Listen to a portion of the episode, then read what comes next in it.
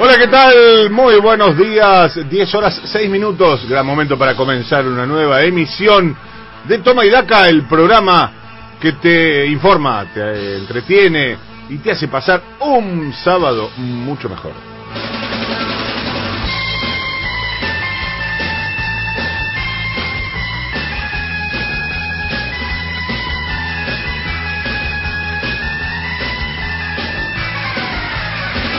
Política, economía, lo que sucede en el mundo del trabajo, lo que pasa en los tribunales. Ten en cuenta que siempre, siempre, siempre en estos últimos años en la Argentina lo que pasa en los tribunales en buena medida es lo que pasa también en la política y en la economía argentina. Todos esos temas que te interesan y de los que a veces te faltó un dato, un análisis, una vuelta de tuerca, un golpe de horno, acá tratamos de compartirlo.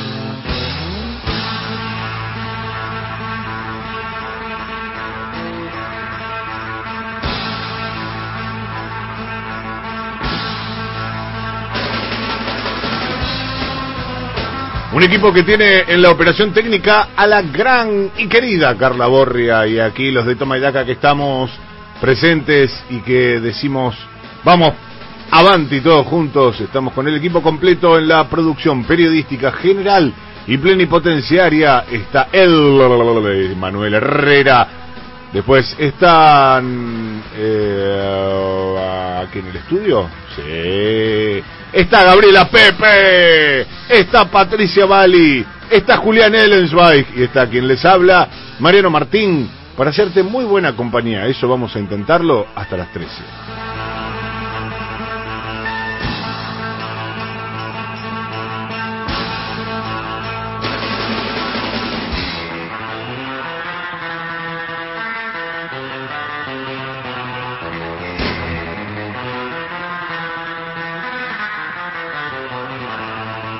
Muy buen día, Gabriela Pepe. Querida amiga, ¿cómo va? ¿Cómo va? Buen día, ¿cómo andamos? Bien, detrás del plexiglas. Nunca me acuerdo cómo es el término. A ver, cuando escuches esto te vas a dar cuenta de qué se trata.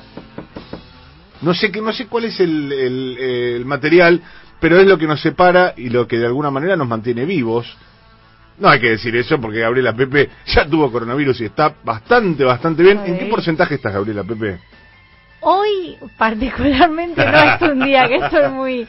Te agarramos recién y sí, despierta. Estoy cansada, Mariana. Estoy poca, pero bueno, viste, estamos llegando a fin de año. Yo te iba a decir, muy intenso. Yo te iba a decir, Gabriela Pepe, estás cansada. ¿Qué te pasó? Y el país te pasó, claro, Sí, el mundo, la pandemia, todo. Eh, sí, 31 de octubre, ya está, viste, ya estamos como para...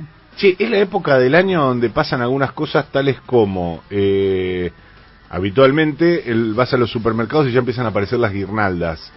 Que me agarra como... como nervioso, Me agarra como nerviosismo, depresión y vértigo, todo junto. Sí, sí, tal cual. Eh, porque yo voy al supermercado ese día y empiezo a decir, no compré los regalos. Y, claro, ahora ya no, no sé si hay tanta presión por los regalos. Sí, que los regalos, viste, como que te agarran. Ah, ya, ¿cómo? ¿Pero qué? ¿Ya terminó el año? ¿Por qué? ¿Qué, ¿Qué, pasó? ¿Qué que te agarra el, el, balance, viste, todo. Mirá cuando hagamos el balance del año, yo creo que va a ser el momento de más corchazos del año. Es decir, el fin de año, me imagino, ¿eh? así tirando psicología barata, debe ser una época eh, proclive al, al corcheiro. A pero... mí me agarra junto con el, viste, como con mi cumpleaños, me agarra todo. Ah pasó Fue clase. ¿No le dijimos feliz cumpleaños al aire? No, no. No, claro, no le dijimos feliz cumpleaños al aire. Feliz cumpleaños a Gabriela Pepe.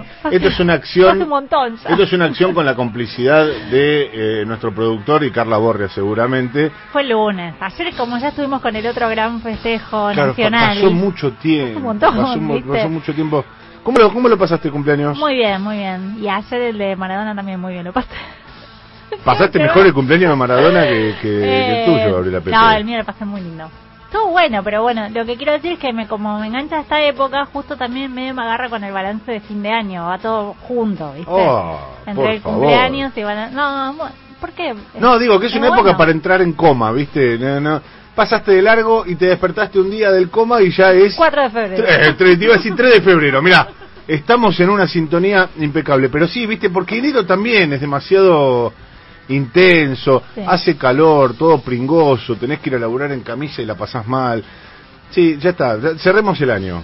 Bueno, eh, tenemos que cerrar el año con diálogo político, Mariano. ¿En serio? Sí. No, no van a alargar ahora el acuerdo social, ya diálogo político. Es otra cosa que ya cerró, ya bajó la persiana. Ya está, ya pasamos a otro año, ya pasamos a otra cosa. ¿Y con quién, con quién se hace el diálogo político? ¿Con quién te sentas a dialogar? Yo escuché que alguien, eh, que no sé si está invitado al diálogo político, dijo, a mí así no me van a invitar. Sí. Y así, eh, y si no tiene esto, esto y esto, yo no lo hago. ¿Y sabes lo que dijeron del otro lado? A vos nadie te invitó. Ah, eso te iba a decir que me iba a decir, de acá. No, a, a vos nadie te invitó, ¿eh? no era con vos. Correte que la foto, en la, foto no salís. Claro, sí, sí. No, la foto Qué cruel que es la política, ¿eh? Sí, viste cómo es. La foto es con los gobernadores, la foto es con los que tienen territorio, la foto es con Horacio, no con vos, Mauricio Correte, que Correte que estamos acá gobernando. No, a ver, un poco así, pero el gobierno plantea que... Lo estamos brutalizando, pero no está tan lejos ¿eh? de la realidad. Bueno, estamos, estamos haciendo este, política eh, para niños, te estoy explicando, ¿no? En modo niños. Este, bueno, esto sí, un poco, ¿no? El gobierno lo que dice es que el diálogo político lo está haciendo, lo está llevando adelante, lo está ejerciendo. ¿Con quiénes? Bueno, con los que tienen territorio, con los que tienen eh, funciones ejecutivas, con los que, con los gobernadores, con los intendentes, con el empresariado, vamos a hablar de eso, con el empresariado, con los grandes, eh, los dueños de la Argentina, ¿no? Es así, eso es un poco lo que propicia Cristina Fernández de Kirchner en la carta que, que también publicó, que parece que fue hace un montón, pero que también fue el lunes. Sí. Eh, que yo después te lo voy a preguntar, porque yo de esas cosas no entiendo y vos me vas a ver quizás ayudar eh, si hay una contradicción o no ahí en Cristina Fernández de Kirchner. Mm. Te la dejo planteada, si querés la tratamos dentro de un rato, Gaby, porque esta idea de Cristina que barrunta en su, en su larga eh, carta pública acerca de la necesidad del diálogo político y demás, en algún sentido para mí va un poco en contradicción del momento en el que Cristina eh, puso sobre la superficie y puso la mira y recomendó una nota de Alfredo Zayat, nuestro mm. colega de página 12, excelente, eh, que decía palabras más, palabras menos, no es tan así que con todos, porque la verdad que hay factores de poder eh, permanentes en la República Argentina que son lesivos a la posibilidad de diálogo y del progreso. Y mm. hablaba de muchos de los que pareciera ahora están adentro de esa convocatoria. Te lo digo para que después lo, lo, desarrollemos, pero bueno. Sí, para mí te doy una primera respuesta. Para mí está muy en línea con lo que Cristina planteaba en la campaña. Digo, y por lo cual lo, lo propone Alberto Fernández como candidato a presidente. Y es, hay que sentarse a hablar con todas estas personas que conmigo ya no van a querer hablar, ¿no? Entonces, eh, ¿quién puede ser el, interlocutor eh, con el que podrían llegar a hablar? Bueno, es eh, Alberto Fernández, es la persona. Digo, esa es la, ese es el origen de todo, del Frente de Todos, me parece a mí. Y creo que con la carta Cristina de alguna forma lo retoma, ¿no? Y creo también bastante empujado por lo que se ve, por lo, que pasa en las últimas semanas y y queda claro que es la cuestión del dólar, que es lo que eh, no está no la tenemos acá Pato es para que para que lo diga pero digo ese yo esta semana preguntaba en la casa rosada bueno todo se rige el el clima se rige por eh, qué pasa con el dólar están todos este, pensando que lo que hay que tratar de evitar eh, es la evaluación básicamente para el gobierno la mayor preocupación es esa. Que no sabe que ese es el gran problema Sí, sí, sí. De hecho, en la, en la carta hay unas, unas cuantas alusiones a esta idea de que eh, no se puede continuar en la, en la Argentina con la cantidad de dólares eh, en el sentido de los, las distintas denominaciones que tiene el dólar en, en la Argentina, ¿no? El dólar oficial, el dólar blue, el dólar paralelo, el dólar turista, el dólar solidario, el dólar eh, MEP, el dólar bolsa, el dólar linked, y son solo los que yo me estoy acordando que soy el tipo más bruto de la humanidad en términos de cambiarios y demás. Pero bueno, evidentemente ahí tenemos un problema que vamos a estar eh, desarrollando. Y respecto al diálogo político, digo, ayer hubo una primera respuesta, ¿no? A eso, la vimos ahí en la tapa de Clarín, la foto de Rodríguez Larreta, María Eugenia Vidal, Elisa Carrió, en la casa de Carrió, vamos a hablar de eso. Vamos a hablar de eso, vamos a hablar de eso también con, eh, si tenemos la buena fortuna de que nos atienda, con un protagonista de los excluyentes. Cuando estamos hablando de eh, los protagonistas que nos gusta llamar para este programa, eh, nosotros queremos hablar con aquellos que saben analizar lo que pasa, eh, eh, anticipar lo que vendrá, pero sobre todo aquellos que transforman la realidad, aquellas personas que eh, hacen una diferencia, para bien, para mal, que hacen que tu vida de alguna manera sea distinta. Vamos a hablar dentro de un ratito, hoy vamos a tener un par de entrevistas descollantes, por cierto, pero vamos a hablar con uno de esos protagonistas que tienen una noción y, y casi te diría un arquitecto de la oposición. Muy, muy interesante para escucharlo. Y hablando de muy interesante, Julio Ferrer, Dios, miradas sobre el mito Maradona. Un librazo, pero un librazo de Editorial Octubre que lo han dejado aquí sobre la mesa. Está, está, estamos bajo la amenaza de que Gabriela Pepe se lo embuche, se lo lleve a la casa. Me dijeron que no puedo. Y sí, le dijimos que no puede porque va a haber dos oyentes que se lo van a ganar. Dos oyentes, ¿verdad, Manuel Herrera? Eh, ninguno de esos dos oyentes va a ser Gabriela Pepe, porque ella no es oyente de Toma y Daca, ella es protagonista de Toma y Daca. Siempre fui oyente de Toma y Daca, ¿puedo participar? Me agarra, me agarra como una ternura y me dan ganas de... Ahora voy, voy yo a comprarle el libro a, Gabriela Pepe para regalárselo. Qué olfa, por favor. Eh, che, en serio, un librazo... Ya la foto de, la portada, con el Diego todo embarrado, todo hecho una roña, eh, con una pelota que ya no daba para más, ya solamente eso vale la pena. Va a haber dos oyentes que se lo van a ganar eh, Emma, lo hacemos por la vía de comunicación, ¿no? Lo hacemos como habitualmente. Podemos abrir todas las vías de comunicación en este programa. Total, en todas ellas ustedes se pueden comunicar y empezar ya mismo a partir de este momento a participar de este programa.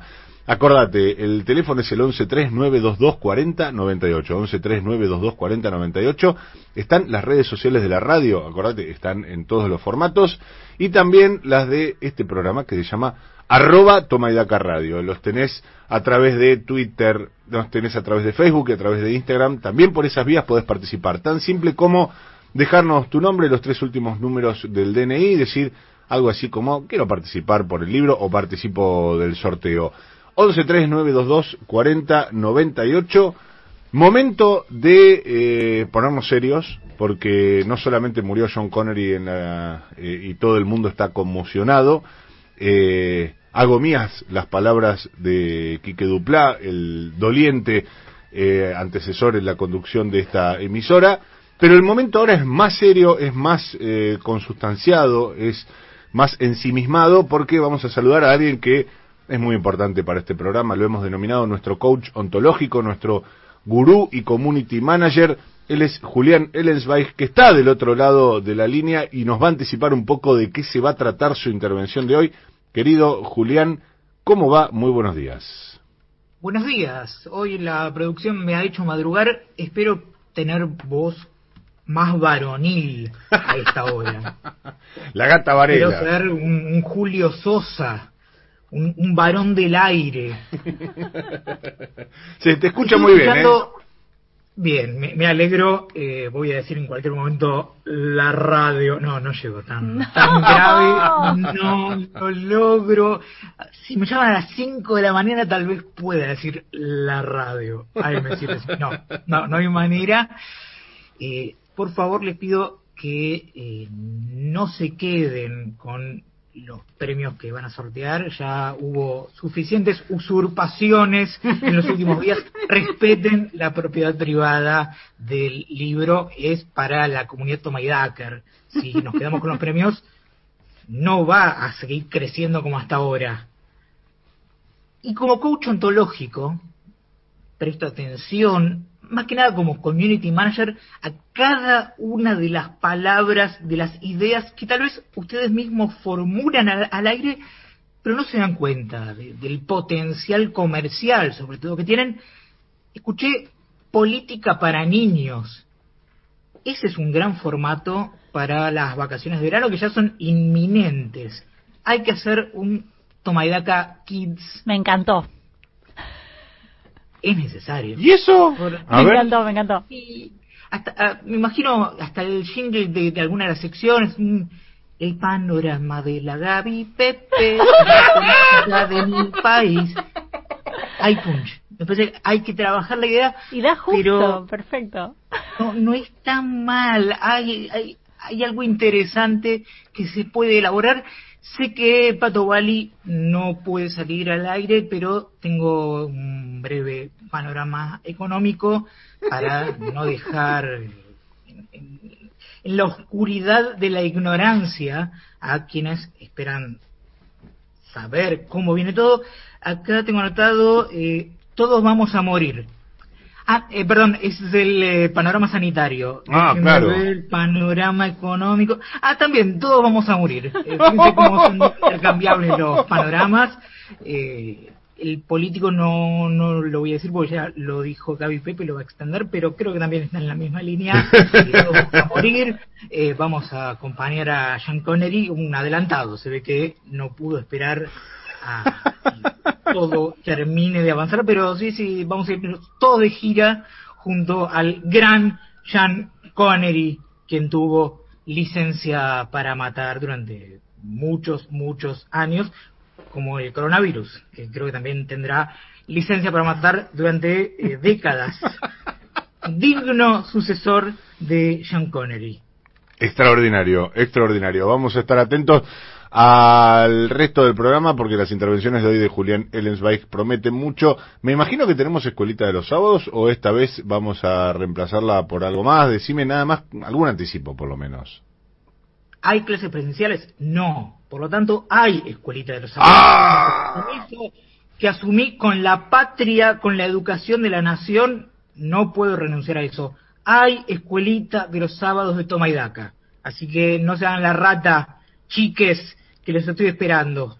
Hay una clase preparada. Qué felicidad, qué felicidad. La verdad me hace, me, me, me, me emociona saber que dentro de un rato vamos a tener la escuelita de los sábados de este programa que se llama Toma y Daca. Recuerden, él es Julián Ellensweig, nuestro coach ontológico, nuestro gurú espiritual y community manager, además de pedagogo de fuste, por supuesto. En un ratito nos volvemos a comunicar con vos, eh, Julián. Este programa se llama Toma y Daca. Acordate que te podés comunicar con nosotros al 11 3922 40 98. Atención con las entrevistas de hoy, atención con las eh, secciones que tenemos, los temas que vamos a ir desarrollando, que están, pero que te requete buenísimos.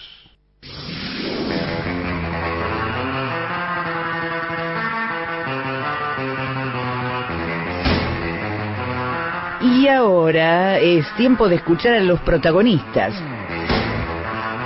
En la señal, en AM750, en Toma y Daca, es momento de entrevista. Entrevista.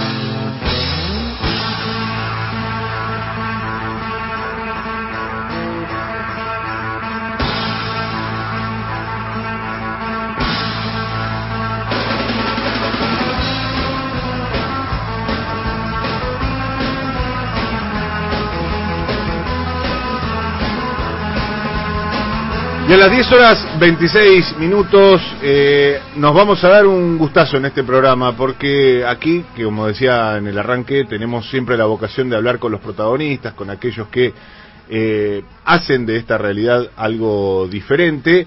Hacía mucho tiempo que queríamos hablar con eh, una persona que es, obviamente, un arquitecto de la... eh, siempre estuvo al final del camino, está al final del camino, eso tendrá que aparecer más adelante, cuando, por ejemplo, pase, por ejemplo, la, la elección de medio término, por ejemplo, y mientras tanto, insisto, eh, podemos tener todos referencias, cada uno de nosotros puede ser referente, los gobernadores, el propio Macri, los jefes de bloque, los presidentes de partido, tipo como yo que estamos afuera, podemos hablar y ser referencias, pero el liderazgo hoy de la coalición es un liderazgo colectivo, el núcleo de conducción es un núcleo colectivo, y bueno, me parece que hay que convivir con eso. ¿no? Sanz, ¿qué tal? Buen día, Gabriela Pepe lo saluda. Buen día. Eh, en particular hay un tema que el otro día eh, Carrió puso sobre la mesa que tiene que ver con la designación del procurador de Daniel Rafecas. Eh, ¿Usted tiene alguna posición sobre qué debería hacer la, la oposición respecto de la votación del pliego de Rafecas como procurador? Sí, la posición no es mía, es de la Unión Cívica Radical. Se ha discutido mucho, no desde esta semana, sino desde hace ya bastante, casi casi desde el mismo momento en que el gobierno propuso el nombre del doctor Rafecas. Mm. Nosotros siempre dijimos que eh, primero, lo primero, era discutir una nueva ley de Ministerio Público e inmediatamente después venía el nombre, que puede ser el doctor Rafecas o cualquiera, pero primero hay que discutir la ley. ¿Por qué? Porque nosotros vemos en la ley actual muchas falencias. La primera, el carácter vitalicio del procurador. Creo que a esta altura ya la, gran mayoría de las opiniones son en favor de dar un mandato. sí, hay, coincidencia incluso en el oficialismo. La, segunda es eh, hay que eh, redistribuir las funciones, porque lo que estamos, estamos haciendo es votar, o al final del camino se votaría, un procurador que va a ser el jefe de un esquema diferente en cuanto a procesal penal, que es, estamos haciendo es votar, o al final del camino se votaría, un procurador que va a ser el jefe de un esquema diferente en cuanto a procesal penal, que es pasar al sistema acusatorio y por lo tanto hay que redefinir funciones. Hoy, como está la ley, hay un exceso de concentración de atribuciones en el, en el procurador, eso hay que definirlo. Y después hay que también avanzar en eh, todo el tema del control del ejercicio de la acción penal por parte de la fiscal, un tema técnico quizás, difícil de, explicar en, un, en una nota, pero que para nosotros es importante. Esas tres cosas, incluso nosotros se las hemos transmitido al gobierno, en, estos días incluso, y, bueno, ojalá que, pueda haber un consenso en eso, porque si hay un consenso en eso, eh, va a ser más fácil el consenso en la, en la persona para ocupar el cargo. Eh, Sanz, usted no sé si sigue, si tiene diálogo frecuente con, con Mauricio Macri y en ese punto le quería preguntar, eh, particularmente usted decía, bueno, el liderazgo de la oposición es eh, colegiado en este momento, eh, pero bueno, ¿qué, ¿qué, lugar le parece a usted que debería ocupar eh, Macri para esa coalición? no Porque ayer vimos una foto que, bueno, la lectura política es es bastante significativa sobre, bueno, está Elisa Carrió con Horacio Rodríguez Larreta y está claro que hay un sector importante de la oposición que está trabajando para el liderazgo de Horacio Rodríguez Larreta.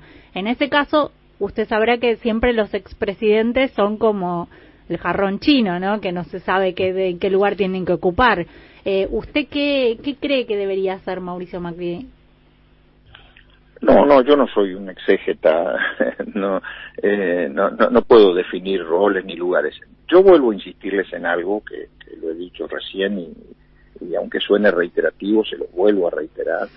Eh, para mí, el gran desafío de Juntos por el Cambio es, en esta etapa de transición, consolidar ese liderazgo colectivo. Cuando hablo de liderazgo colectivo, es eso, es un liderazgo en el cual las personas pasan a un segundo plano para ser eh, la decisión conjunta la que pasa al primer plano. En ese esquema, bueno, eh, hoy hay eh, cuatro gobernadores de provincia, hay tres, cuatro presidentes, de, tres presidentes de partido y un referente como Pichetto, hay jefes de bloque, de interbloque, ahí hay un conjunto de 10, 12 personas, que para mí ese es el liderazgo colectivo, y a partir de ahí, bueno, tienen que transitar un espacio, un espacio de acá hasta después del 2021, rumbo al 2023, donde aparecerán ya liderazgos más nítidos Pero bueno, yo no, no, no tengo la futurología para... Este, esto lo, pongo como desafío colectivo. Sí, ¿y hasta dónde se puede estirar eh, Juntos por el Cambio? ¿Hacia dónde tiene que tratar de abrir su, su marco de alianza? Le pregunto esto porque eh, Macri, por ejemplo, hizo algunas consideraciones últimamente sobre el peronismo que son muy, eh, digo, con un cierto disvalor, ¿no? De, del peronismo. Entonces le pregunto para usted como referente. Gabriela, sí. Gabriela, yo puedo interrumpirla con todo respeto. Bueno. Me han hecho me han hecho seis preguntas de las cuales cinco son de Macri. No, no, le pregunto por los límites de la coalición. No, no, le pregunto por los límites de la, coalición. La verdad que la, verdad que la coalición, sí, está bien, me, me, interesa. A ver, eh, perdóneme que la haya interrumpido. No, está bien. La dejo. No, le, le preguntaba esto, digo, hasta, hasta dónde se tiene que... ¿Cuáles son los límites de cuáles son los límites de la construcción, de la construcción de Yo, a ver, eh, yo no, no, no creo que deba tener límites. Mire, eh, en la Argentina el secreto de cualquier partido, de cualquier coalición, eh, es eh, tratar de construir una mayoría frente a una sociedad heterogénea. Entonces, una sociedad que se vincula mucho más al centro, que en los últimos tiempos ha estado con núcleos duros en los extremos, muy representativos, en un extremo y en el otro, pero que al final del camino quien logra seducir a, la sociedad que se maneja en, esquemas de centro, digo en esquemas de centro eh, que no, no es que sean desprovistos de ideología, pero en esquemas de centro que tienen que ver con quizás eh, la, acumulación de frustraciones del sistema democrático de que no puede resolver los problemas estructurales. Y la sociedad que se maneja en los esquemas de centro es la que reclama que se resuelvan los problemas estructurales, que haya un Estado que, más allá de la idea que tengamos del Estado que funcione, que haya un Estado que sea capaz de proveer desde las funciones mínimas esenciales hasta que sea un eh, distribuidor equitativo de la riqueza y hasta que sea un equilibrador de injusticia, mm. pero es un esquema de centro eso, eh, un esquema donde el mercado funcione, pero no esté todo librado al mercado, ni que cada uno pueda hacer lo que quiera en el mercado. Eh, me parece que los límites de cualquier, y lo digo de cualquier coalición, en el caso particular, si yo tuviera que dar una opinión en Juntos por el Cambio, daría esta, eh, hay que salir a construir una mayoría eh, buscando ese, parándose en ese esquema. Que es un poco lo que le disputa un sector del Frente de Todos, por ahí, eso iba con la pregunta, digo, porque hay un sector del peronismo, por ejemplo, de masa, que va a disputar el centro con Juntos por el Cambio. Bueno, a ver, eh, no más ahora, Fernández en el 2019, a mm. ver, los votos los votos que obtuvo eh, la fórmula Fernández-Fernández en el 2019, que alcanzaron casi el 50%, tienen que ver con que tuvieron la inteligencia de salir a buscar, a partir de un núcleo duro, eh, un núcleo de apoyo, yo le diría, sin reservas, eh, a partir de ahí salir a buscar y a construir mirando a, esa sociedad eh, que en aquel momento, en el 2019, necesitaba otra opción.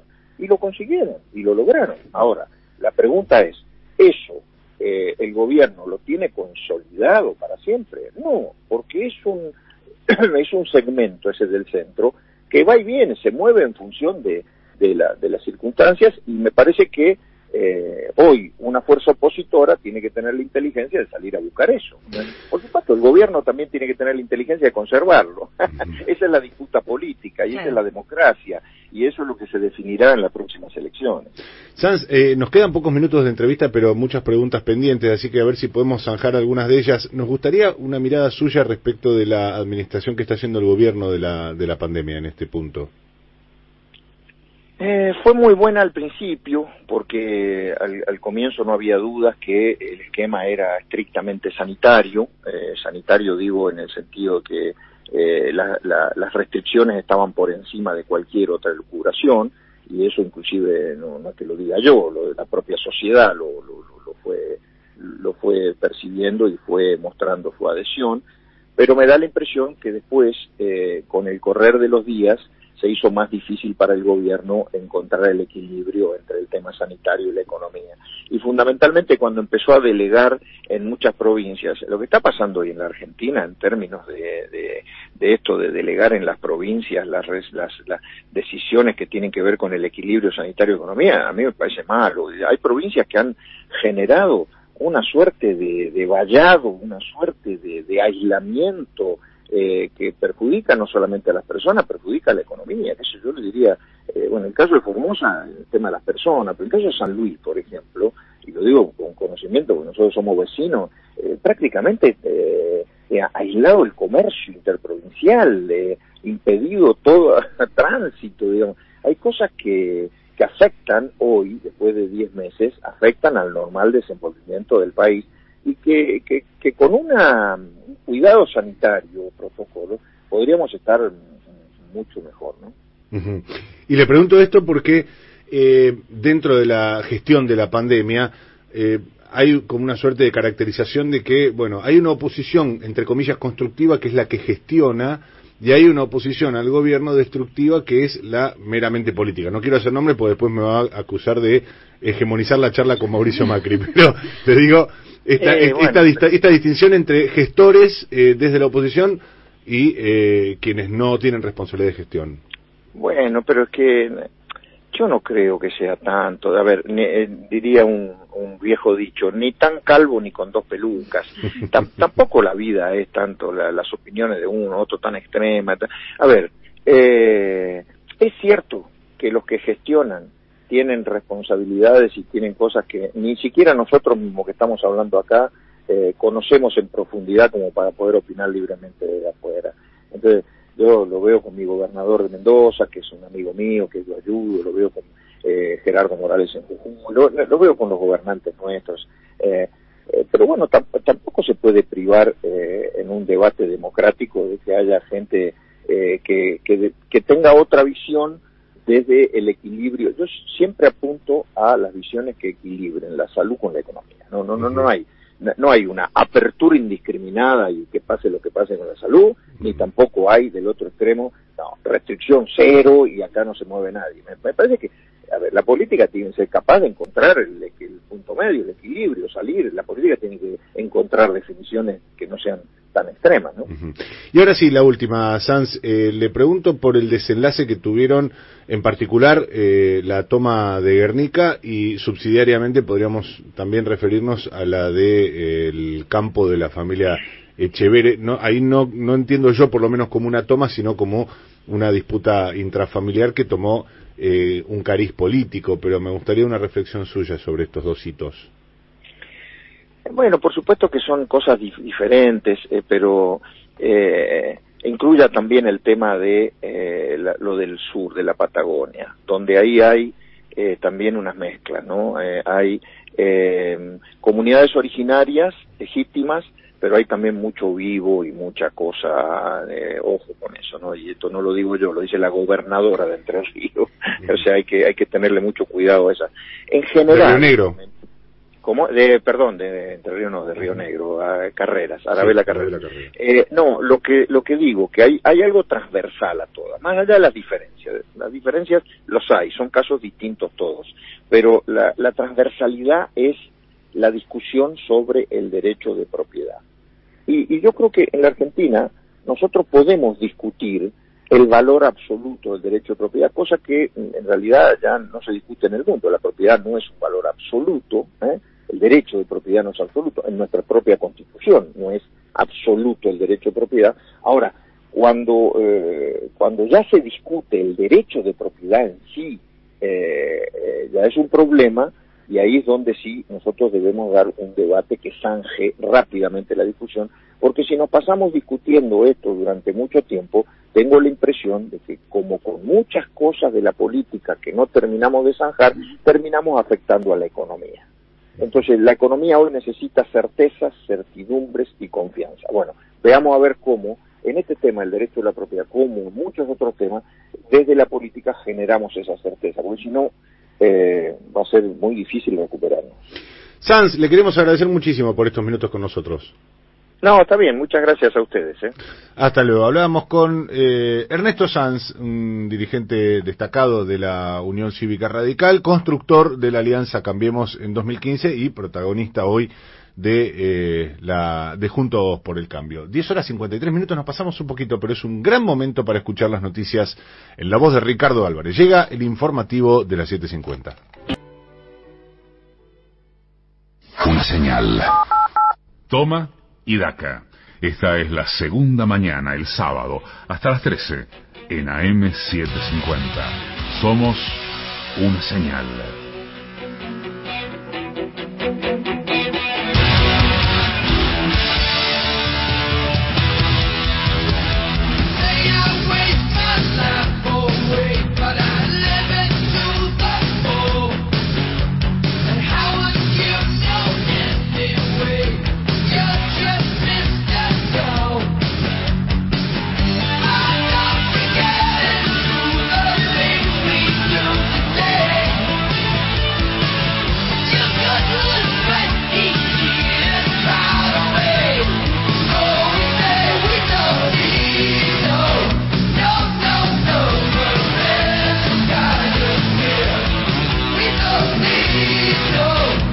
Que interrumpir un poquito porque después, eh, después alguno capaz que se enoja. Pero nos pusimos muy ochentosos hoy con estos temas eh, del rock, algún tema de rock pesado, algún tema del pop. Hoy vamos a transitar los 80.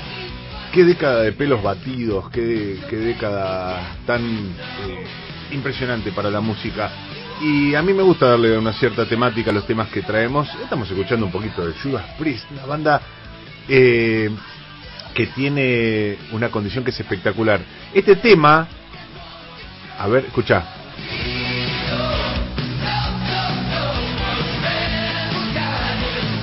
El tipo dice, no necesitamos eh, guía parental. ¿Por qué es esto? Porque eh, Judas Priest en la década del 80 atravesó un juicio porque eh, una familia los demandó por el suicidio de su hijo. El pibe estaba escuchando un tema de, aparentemente estaba escuchando un disco de esta banda y plin se puso un, un tirito. Eh, y fue toda una década donde se discutió muchísimo si eh, existía la libertad de expresión, entre comillas, en la música de rock pesado. Y empezaron a transitar por los tribunales un montón de estas bandas, esta, Twisted Sister, etcétera, etcétera, eh, porque los padres decían, estos le meten mensajes satánicos a nuestros pibes en la cabeza y se vuelve loco. Los pibes ya estaban reventados de antes, obviamente, y la justicia terminó eh, dictaminando en ese sentido. Pero este tema viene en alusión a aquella intención que incluso aparecía en muchos de los discos, decía eh, guía parental o algo así, para advertirles a los padres que el contenido lírico de esos discos eh, podía ser perjudicial para, para los pibes. Me acuerdo en eso el, el rol de Tipper Gore, la mujer de Al Gore, que era como una especie de adalid de las madres eh, que querían proteger a los hijos de las músicas satánicas. Así que, ya que estamos, ponemos un poquito de satanismo al aire.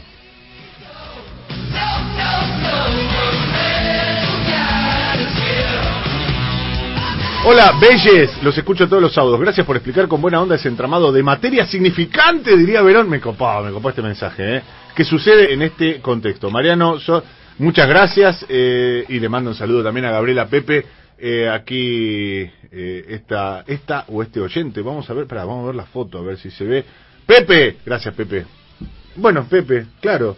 Ah, yo vi que decía Pepe y asumí que era un saludo para Gabriela Pepe. No. No, el oyente se llama alguien que- Pepe. que Le mandamos Pepe. un abrazo. ¿Vos, Gaby? Es una pena que le den espacio a Sanz, un converso que entregó el radicalismo a la ultraderecha. José de Mar del Plata. Quisiera el libro del Diego. Soy Fabián de Barracas. Pongan eh, un tema de la Guardia Hereje para verte gambetear. Es hermoso ese tema. ¿En para serio? mí, la- sí, para mí uno de los mejores. Pasa que hay muchos lindos temas para Maradona, pero el tema ese de la Guardia Hereje es precioso. Mira, a mí me encanta todo lo que tiene que ver con, con Maradona, pero la música maradoniana es como que me da un poco de cosa. Vamos a ver si, si después ponemos un poquito de música. Eh, te toca a vos, eh, Gabriela, ¿verdad? Hola chiques, para sacarme la acidez estomacal de escuchar a Sanz, creo que me vendría bien el libro. Soy Mariana del Buono, DNI, bueno, manda ahí el DNI. Hola Mariano y Gaby, soy Maxi. Hace unos días pensaba en una campaña del no a la devaluación. Es una locura, pero también hace falta conciencia política y de clase de eh, se quiere. Abrazo, soy Maxi. Gracias Maxi, un abrazo grande. Muchos que quieren participar en el sorteo, ¿eh?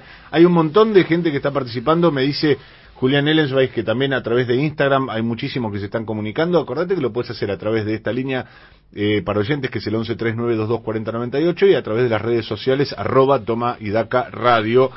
Eh, a ver si hay, llegó algún mensaje más, Gaby. Un montón de mensajes tengo. Eh, buen día, quiero el libro, soy Liliana Busquiazo, eh, buen programa, saludos. A ver, eh, sí, voy por el sorteo. Eh, hola, Tomedaca, soy Mónica de Almagro. Excelente el programa. Quiero participar por el libro, por supuesto. Ya estás participando, eh, querida amiga. A ver si tenemos algo más, Gaby. Eh, bueno, mucho por el libro de Maradona, muchísimos, eh, un montón. Este, quiero participar por el libro Julieta de Florida. Eh, vamos a Mariano, el reportaje a Sanz muy flojito. No profundizan, respetan demasiado a personajes que son mala leche, dice Mario de Lanús. qué sé yo, Mario, eh, lo de siempre, nos gusta escuchar muchas voces eh, en este programa, valoramos tu opinión, y, y el término mala leche yo lo discutiría, porque la verdad, eh, podés, podés tener una opinión disvaliosa respecto de su accionar político. Pero acá hay otras reglas de juego. En este programa, por lo menos, las reglas de juego son escuchar, eh, tratar de repreguntar, a veces nos sale mejor, a veces no nos sale, eh, cuando entendemos que se está diciendo algo que no, no se condice con la realidad, pero sobre todo escuchar y prestar atención. Buen día, Mariano. Bueno, para preguntarle a ahora ya, ya, no tenemos posibilidad, ¿sería un acuerdo o un toma y daca? Este, toma y... Sí, eh, propondría una política de Estado, un temario, el primero Malvinas. Alejandro de Citibel, afiliado radical pero militante de las políticas públicas K. Muy bueno. Mariano y equipazo de Toma y Daca, los sábados con las 7.50, con el mate, esperando que la justicia sea imparcial. Ya se fueron los que eh, decidía qué hacer. Por favor, basta de favorecer a los pudientes y adinerados. Jorge de San Cristóbal, que se anota también para el libro. Eh, Mariano parece que se acordó tarde de las pymes, ¿no? Eh, cariños, eh, Estela, y del acuerdo cuando Macri no le dio bola a nadie de la oposición, pero bien que se encargó de perseguir, armar causas, encarcelar y espiar a diestra y siniestra. La UCR, vergüenza total. Bueno, un montón de mensajes que llegaron, que siguen pasando, mucha, mucha, mucha repercusión, además del libro, por la entrevista, eh, para mí, desde mi punto de vista, muy interesante, muy valiosa que tuvimos hace un ratito con Ernesto Sanz. Quédate que en minutos vamos a tener otra entrevista, muy, pero muy interesante también. Una mirada del derecho de esas que hay que prestarles eh, muchísima atención. Pero todo eso dentro de un ratito en este programa que se llama Toma y.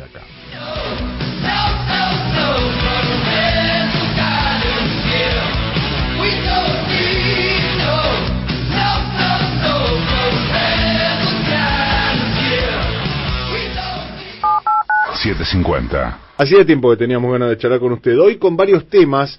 Eh, sabemos que está presentando un libro y queremos eh, profundizar sobre eso. Y le quiero preguntar antes de, ese tema por algo que me llamó un poco la atención eh, de esta semana. Lo vi disertando, charlando en, algunos foros del, del derecho sobre esta inminente decisión de la Corte Suprema de Justicia respecto de los traslados de los jueces Bruglia, Bertuzzi y Castelli. Y si no me equivoco, corríjame si no es así, por favor, eh, ¿para usted la Corte está a un paso del prevaricato con este tema? A ver si le entendí. No, no, no, no, no, no dije eso. Dije que creo que, bueno, me, da la impresión de que, en el caso en que la Corte decidiese que eran correctas y que, bueno, que están, que, que se podía, que se puede reemplazar así a jueces por el traslado por decisión del Poder Ejecutivo, sin respetar las categorías de jueces, etcétera. Y sí, habría que estudiarlo un poco, pero creo que sí, esto, eso estaría bordeando el prevaricato. Este, porque bueno, se estaría pasando, eh, están, eh, están reduciendo la discusión a una cuestión administrativa. No es una cuestión administrativa, es una cuestión constitucional, ¿no? Un juez no puede pasar de una categoría a la otra así por decisión del Ejecutivo sin acuerdo del Senado. Eso es una cuestión constitucional y creo que estaría contra la letra de la Constitución. en, ese caso, otro, otro supuesto, hay otros supuestos, hay otras posibilidades, no sé lo que vaya a resolver la Corte, ¿no? Pero en ese caso habría que estudiarlo un poco, pero sí, podría estar podría estar incurso en un prevaricato, sí. Eh, ¿Por qué cree que está demorando la Corte Suprema una resolución que se presumía iba, iba a ser express, entre comillas? Bueno, no sé, puede estar evaluando una situación de oportunidad, puede estar evaluando, bueno, no, tratar de, producir un escándalo político, etcétera. No, no lo sé, eso habría que preguntárselo a los ministros de la Corte este, no, no, no, estaría dando una opinión sobre algo que no tengo la menor idea. Eh, Puede que no estén de acuerdo, que estén discutiendo, no lo sé. No. Eh, cuéntenos un poco, por favor, para, para arrancar y para ponernos eh, en tema, Zaffaroni. Eh, bueno, la palabra prevaricato está dentro del, título del libro que, está presentando, Prevaricato de los jueces. me cuentan acá en la producción, contiene pasajes con cuestionamientos a la doctrina Irursum, al procesamiento por traición a la patria de Claudio Bonadío. No, no, no, no, no, la doctrina Irursum, no, no sé, no, no, no abrimos juicio sobre eso. Prevaricato es un delito propio de los jueces, es un delito de, bueno, este, dictar sentencias eh, contra la ley expresa invocada por las partes o, por el propio juez, el prevaricato de derecho o el prevaricato de hecho que es este, dictar sentencias con pruebas falsas, digamos, por decirlo de una manera bastante grosera. Es un tipo penal que dice eso, pero bueno, realmente el, el problema y el objetivo es un delito que ha sido poco estudiado en la Argentina. No, no hay, se lo tratan los en las obras generales, pero en general no ha sido objeto de estudio monográfico, digamos. ¿no? Y es, un, es un delito que, que, que trae algunos una serie de de problemas, ¿no? Bueno, qué sé yo, cualquier sentencia que se revoca, bueno, se revoca porque el Tribunal de Superior de Instancia considera que, contra, que se resolvió en forma contraria a la ley. Entonces, bueno, qué sé yo, prevaricato es cualquier sentencia que se revoca, ¿no? Tengamos cuidado, ¿no? Este, cuidado porque hay que cerrar este tipo, hay que, hay que limitar el ámbito de lo prohibido, ¿no? Este, qué sé yo, no, cualquier juez nos han revocado sentencias y nos podemos haber equivocado, bueno, el error es humano y bueno, justamente para eso hay varias instancias en el orden judicial, ¿no? Para controlar eso, para controlar los, las distintas interpretaciones. Muchas veces son una norma, tiene interpretaciones diversas, uno comparte una y otro comparten otra, eso no significa que uno esté en curso en prevaricato, ¿no? Entonces, en ese sentido, creo que lo que lo que hemos tratado de hacer, porque en este corsi ricorsi hay que tener cuidado, ¿no? Eh, por un lado tenemos cosas del lofer y todas esas cosas, pero cuidado que, que este corsi ricorsi mañana no se use este, este tipo penal para cualquier cosa, ¿no? Ahora, Zafaroni, usted eh, nos trae a cuento un, un tema que a mí no deja de sorprenderme por lo siguiente. Eh, si usted me dice que, que, un médico incurre en algún error, eh, bueno, ahora, pero si un médico produce una acción para dañar la salud de sus pacientes es otra cosa. Acá estamos hablando de prevaricato. Esa es la diferencia. claro, acá implica que hay una, una acción deliberada de un juez de fallar en sentido contrario al, al derecho. ¿Por qué eso debería ser hoy en la Argentina un tema para eh, construir un, un libro como en su caso?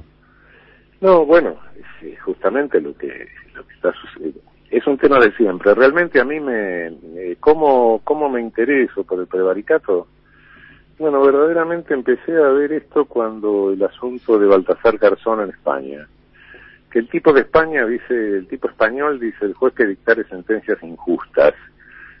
bueno, hay que ver qué es esto, ¿no? Como tipo penal me parece una exageración, un peligro sentencias injustas, qué derecho natural, de qué está hablando. Este, y ahí fue cuando me, me interesé por el tipo penal. Y bueno, lo, te llené toda una carpeta de fichas, de cosas, de antecedentes, viendo la diferencia con el derecho argentino. Y después lo dejé. Bueno, este, ahora como estoy en arresto domiciliario, este, como estamos todos, empecé a sacar las carpetas de cosas que había y gracias a una colaboradora que me ayudó a, completar la bibliografía, que a discutir temas, etcétera, sacamos el libro. Pero no, no es que realmente se me ocurre el libro en este momento por ninguna circunstancia. Ya le digo, tenía como 10 años y estaba la, carpeta desarchivada. Y así también saqué otra de, sacamos otra de, eh, de emoción violenta de un libro que va a salir dentro de poco, que no, no, no tiene, no tiene nada que ver con la actualidad. Pero claro, el tema este, se vuelve de actualidad en este momento, digamos, pero no, no, no, no es, este, no está, no está referido a la coyuntura. En realidad la, la intención, la, la, la atención o la, eh, lo que me, me, llevó a mirar el, el, tipo fue aquella cosa de Baltasar Garzón cuando lo separaron de la judicatura. Zafaroni, ¿qué tal? Lo saluda Gabriela Pepe. Eh, ¿Qué tal? Muy bien. Le quería preguntar eh, si usted cree que esta poca atención que se pone sobre el delito de prevaricato tiene que ver con que el Poder Judicial no se discute a sí mismo, ¿no? Como estructura siempre se habla como que es una estructura muy corporativa. Bueno, eh, no, lo que pasa es que es un tipo penal que realmente ha tenido muy poca aplicación. Y desde el momento que está en el código, incluso nuestros, estoy hablando de hace 100 años, las opiniones de hace 100 años, de los que hicieron el código, del propio Rodolfo Moreno, de bueno de, Tomás Jofré, tipos históricos, decían, bueno, de la forma que está redactado esto prácticamente no va a tener ninguna eficacia. Eh, pero los tipos penales, eh, los tipos penales son como armas que las carga el diablo, ¿no? Uno no sabe en qué momento se van a disparar y ni contra quién. Este, muchas veces los legisladores eh, hacen tipos penales que se descargan después contra ellos. Este, y el prevaricato es un tipo que realmente me, bueno, de lo de Baltasar Garzón, etcétera, me puse a mirarlo y dije, es un tipo muy peligroso porque se puede imputar a cualquier juez. Entonces, no, realmente requiere un trabajo dogmático para decir, bueno, a ver, eh, cuando hay un prevaricato verdaderamente o cuando hay un cambio de opiniones en que no sabemos jurídicamente cuál es la, opinión correcta, o cuando a alguien se le ocurre hacer una jurisprudencia creativa, nueva, y, bueno, por ahí tiene éxito, pero por ahí resulta que, que hizo un mamarracho, bueno, pero no tuvo la voluntad de, cometer un prevaricato, entonces, este, bueno, a nadie se le puede condenar por delito si es un teórico fracasado. En fin, todas esas cosas que nos llevan a mirar una casuística de decir, bueno, vamos a cerrar el ámbito de prohibición de esto, porque en cualquier momento esto se puede disparar contra cualquiera, ¿no? Estamos en comunicación telefónica con Raúl Zaffaroni, ex juez de la Corte Suprema de Justicia. Y quiero preguntarle por un tema que eh, tiene que ver con su área de competencia, pero trasciende eh, a la política, porque usted habrá visto que la vicepresidenta Cristina Fernández habla de la necesidad de convocar a un diálogo político y le respondió eh, Mauricio Macri, el expresidente, poniéndole algunas condiciones a esa instancia de diálogo. Entre ellas, le eh, dijo Mauricio Macri que era necesario que el gobierno depusiera la reforma judicial que está encarando. Eh, me gustaría una breve eh, posición respecto de la reforma judicial primero y de la respuesta del expresidente. Bueno, si, si alguien pone condiciones de esa naturaleza porque no está dispuesto al diálogo. Una cosa es discutir la reforma judicial, otra cosa es decir que tiene que retirarla. Entonces estoy poniendo condiciones previas al diálogo directamente, estoy negándome el diálogo. Eh, sentarme a discutir es una cosa, poner condiciones previas en esas, en esas, eh, eso es otra cosa. Ahora, ¿cuál es la, la intención? Porque la, la reforma judicial que se propone hasta este momento es una reforma judicial, es un primer paso, digamos, ¿no? Eh, el primer paso para tratar de, bueno, de descentralizar el poder que se ha concentrado en los jueces federales penales de la ciudad de Buenos Aires. Fundamentalmente es eso. Este, que fue donde se produjeron los escándalos políticos, las cosas de los FER, las persecuciones, etcétera. Bueno, este, eso es paso elemental. Bueno, siéntese a discutirlo, si, si, si, este, si le parece y por qué cree que tiene que quedar concentrado el poder en los jueces federales de la Ciudad de Buenos Aires. Bueno, si ya me niego a discutir eso, bueno, estoy negándome al diálogo. eh, sobre ese tema, entonces, eh, a usted le parece que no es tampoco la reforma judicial de fondo. Se ha dicho en otras ocasiones y, sus propios protagonistas, ¿no? Es un, es un, primer paso. Bueno, eh, nuestro poder judicial, eh, nuestro poder judicial tiene una estructura obsoleta totalmente, ¿no? Tenemos la misma estructura de 1853 y peor todavía, porque en 1853 la Constitución de Santa Fe establecía una corte de nueve jueces y ahora tenemos una de cinco. En aquel momento, después se reformó eso en 1860 y no, ahora no establece número, eso queda, queda librado al Parlamento establecer el número.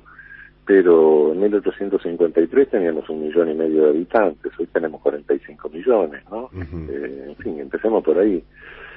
Y, bueno, después tenemos una estructura que no tenemos casación nacional, no, no tenemos unificación de criterios jurisprudenciales a nivel nacional, eh, tenemos una estructura donde la Corte Suprema se ha hecho cargo, cosa que la Corte norteamericana no tiene, ¿no? eh, se ha hecho cargo de la última instancia de cualquier sentencia, de cualquier materia de todo el país, y eso, bueno, prácticamente hoy de lo que se ocupa es de eso, ¿no? Y bueno, por otra parte hay en tres personas se concentra un poder enorme, ¿no? Tres en mayoría. Claro. un poder de, bueno, de dejar de aplicar cualquier ley del Parlamento, de parar cualquier obra pública, en fin, no sé. Este, y otros defectos que son son estructurales no no no hay ningún poder judicial en el derecho comparado eh, no hay ningún poder judicial uno recorre las constituciones y dice bueno todas tienen serán mejores etcétera unas gustarán más otras gustarán menos pero no hay ningún poder judicial institucionalmente organizado con esta de esta manera no eh, y bueno las consecuencias las estamos viendo no, no este, no solo no me refiero solo a las consecuencias políticas, sino a las consecuencias de prestación del servicio, del propio servicio de justicia, ¿no?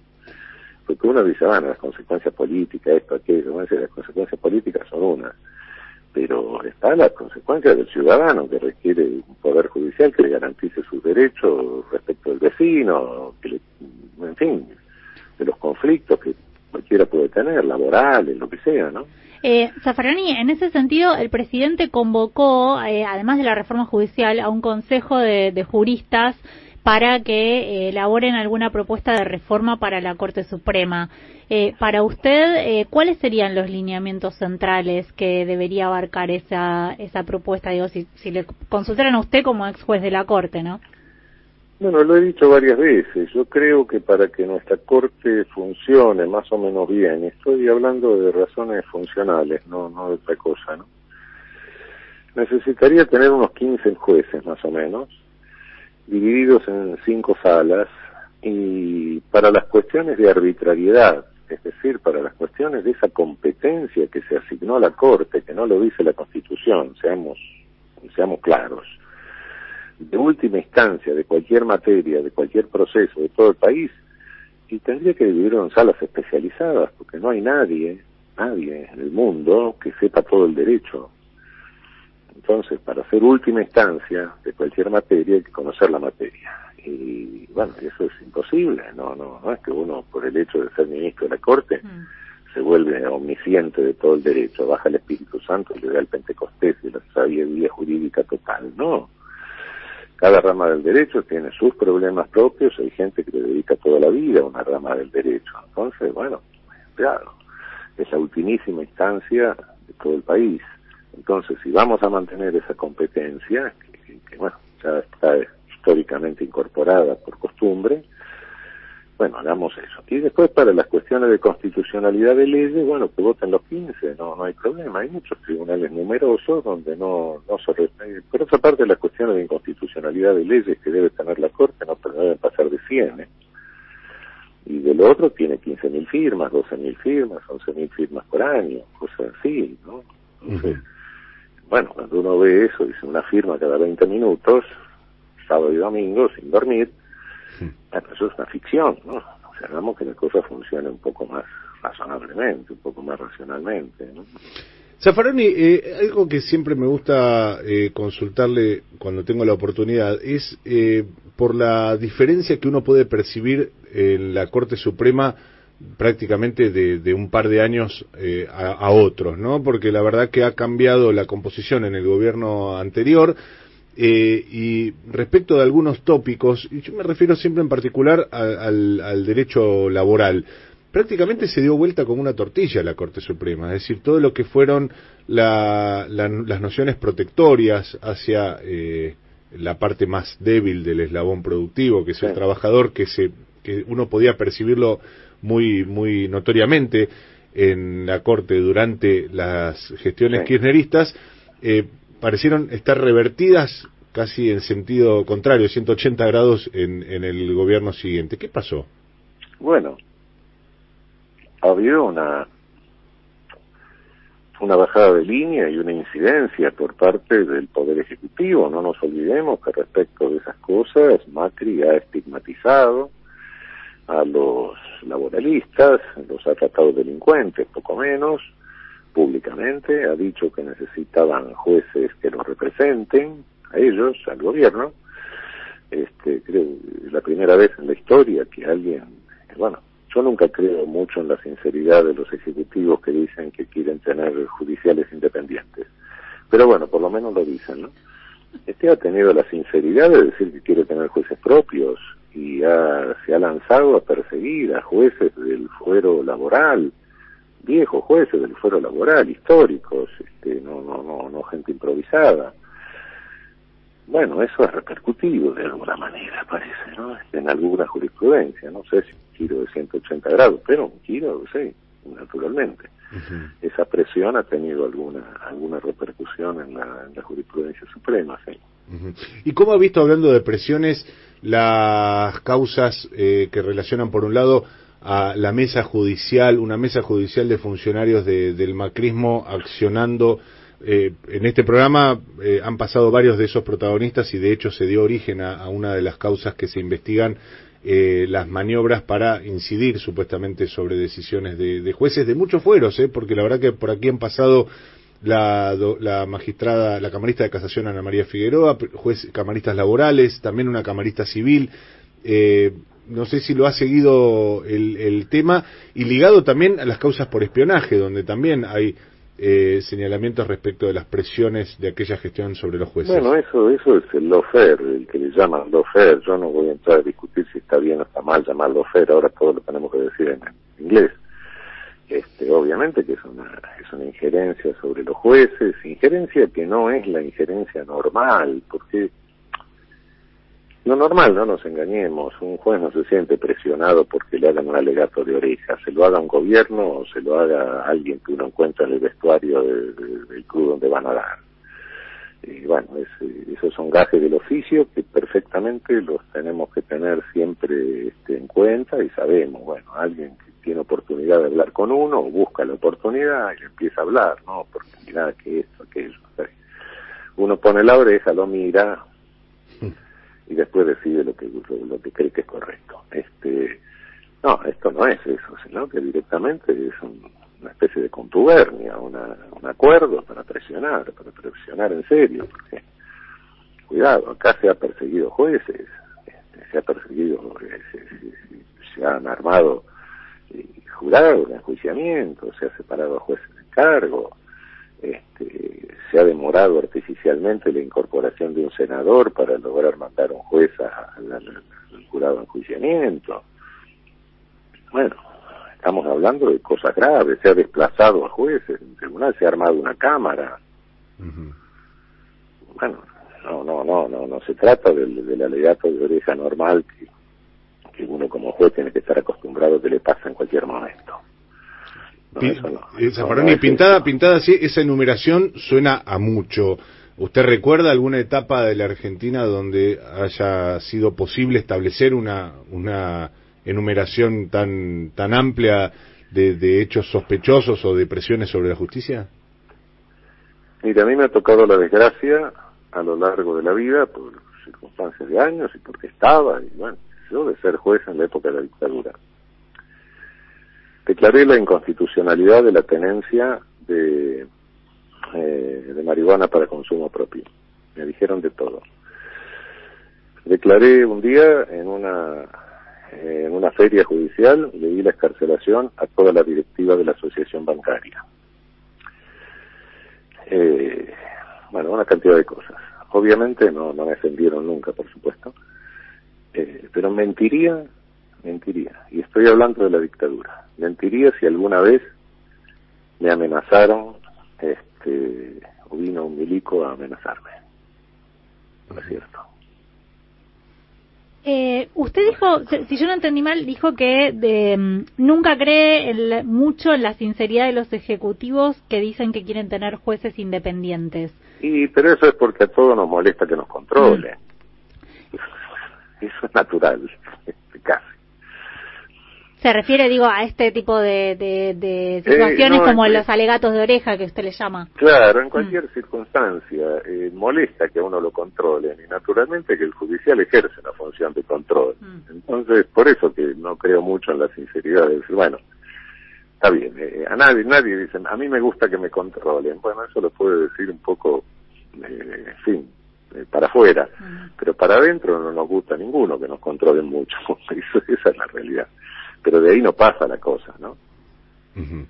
Lo quiero llevar a otro tema, Zafaroni, porque mucho se ha hablado estos días acerca de eh, las tomas de, terrenos, eh, bueno, el caso de, Guernica. eh, en particular, ¿cómo ha seguido el, la, la, secuencia de episodios que arrancaron con la toma y que estos últimos días terminaron con un desalojo, por cierto, violento y con, eh, con una gran represión por parte de la policía? Bueno, no sé, no, no, no, no, no conozco, no, lo que tengo es la información periodística nada más. De cualquier manera, ese desalojo no me parece que sea muy propio de un gobierno peronista, pero bueno, en fin. Eh, me, quedé, me quedé pensando, eh, es lo que muchos hemos dicho en, en, algún momento, pero bueno, en boca suya me parece que adquiere una, una relevancia distinta. Eh, su expectativa para un gobierno peronista pasa por otro lado, evidentemente, de, cómo se aborda esta, problemática. yo creo que cuando una cosa, cuando un conflicto eh, eh, solo queda resolverlo por la fuerza o por la violencia, es porque están planteados mal los términos del conflicto. De modo que siempre existe la posibilidad de resolverlo de una manera pacífica.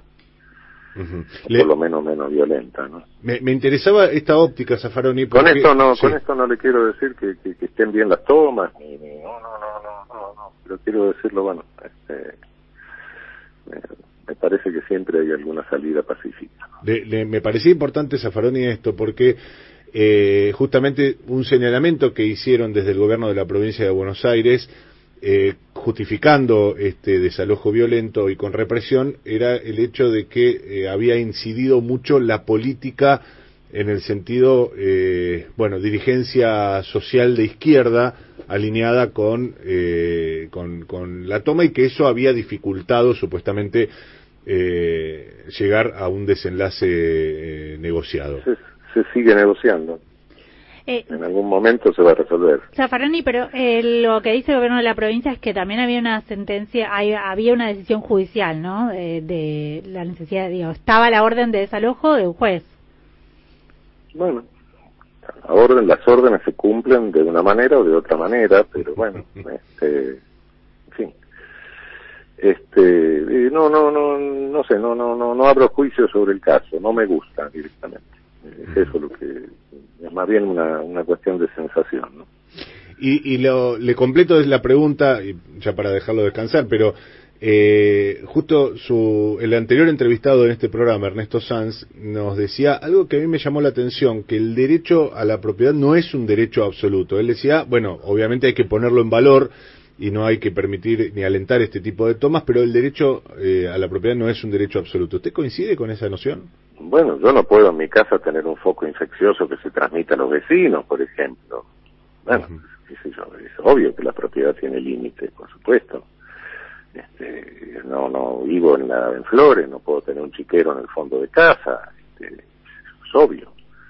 No, no puedo tener un gallinero que los gallos despierten a todo el mundo a las 3 de la mañana. Bueno, es obvio que eso son limitaciones a la propiedad, ¿no? Pero digo, ahora que se discute tanto el derecho a la propiedad y la, las nociones de la propiedad privada por encima de, de otros de otros derechos en esta etapa la idea la, idea de una propiedad quiritaria así romana eh, total eso no existe más no no qué sé yo ni siquiera la constitución nuestra existe eso. Todo invocan la constitución el derecho de propiedad bueno sí el derecho de propiedad naturalmente que por supuesto hay que respetarlo pero la propiedad privada claro por supuesto que tiene límites este, yo no puedo hacer en mi casa lo que quiero hay ciertas cosas que no puedo hacer este, y hay cosas que no puedo hacer con mi patrimonio tampoco, ¿no? en función del derecho de propiedad, eh, puedo estar financiando una empresa terrorista, ¿no? Bueno, ah, no, pero el derecho de propiedad con mi patrimonio hago lo que quiero. No, un momento. El patrimonio puede hacer hasta cierto punto lo que quiere. Más de un punto no puede. Le queremos agradecer mucho por su tiempo, Zafaroni, para nosotros es un gusto escucharlo. Bueno, muchísimas gracias. Un abrazo. Chao. Hasta luego. El doctor Raúl Eugenio Zaffaroni, ex ministro de la Corte Suprema de Justicia de la Nación, pasó por Toma y Daca. Te hacemos compañía hasta las 13. Quédate que tenemos un programón. Toma y Daca. Mariano Martín. Somos una señal.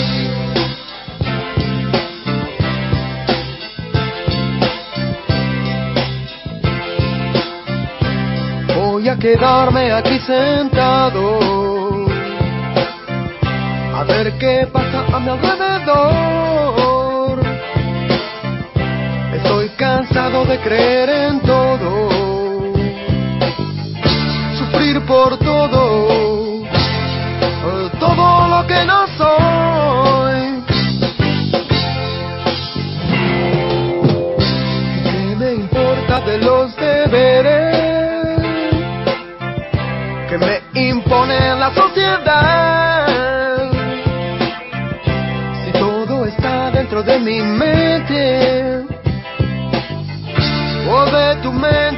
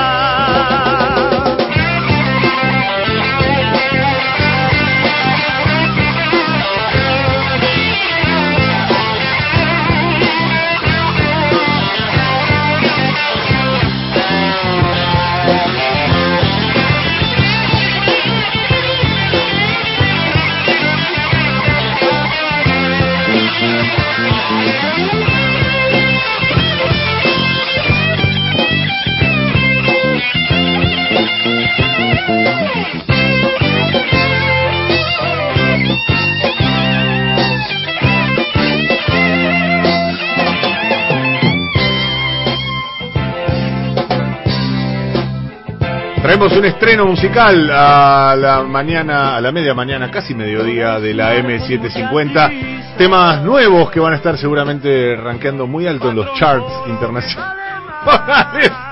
Orions. Trajimos Orion, dijimos, eh, 80 Hoy es un día para los 80 A ver, eh, mensajes que llegan al 113922 4098.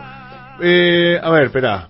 Toma y daca, amigos, excelente la entrevista del doctor Zaffaroni. Qué placer escuchar a los que saben y hablan con conocimiento y modestia. Qué suerte que es argentino. En el barrio decimos, si no existiera habría que inventarlo. Atentos saludos, manda Ernesto de Monte Castro. Gracias, Ernesto, por eh, tu consideración.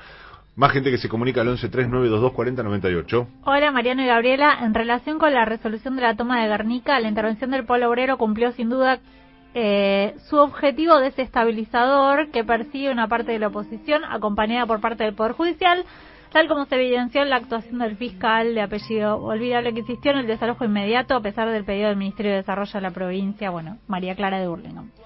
Buenas, Mariano, hace una playlist pública en Spotify con tu curaduría musical. La está haciendo Julián Ellensby, Sí. que está siempre un paso adelante de todos nosotros en este programa. Eh, con respecto a la coyuntura, una tristeza enorme lo que pasó en Guernica. Si esos terrenos de eh, Bellaco, Sociedad Anónima, están flojos de papeles, habría que expropiarles una parte para hacer viviendas dignas ahí.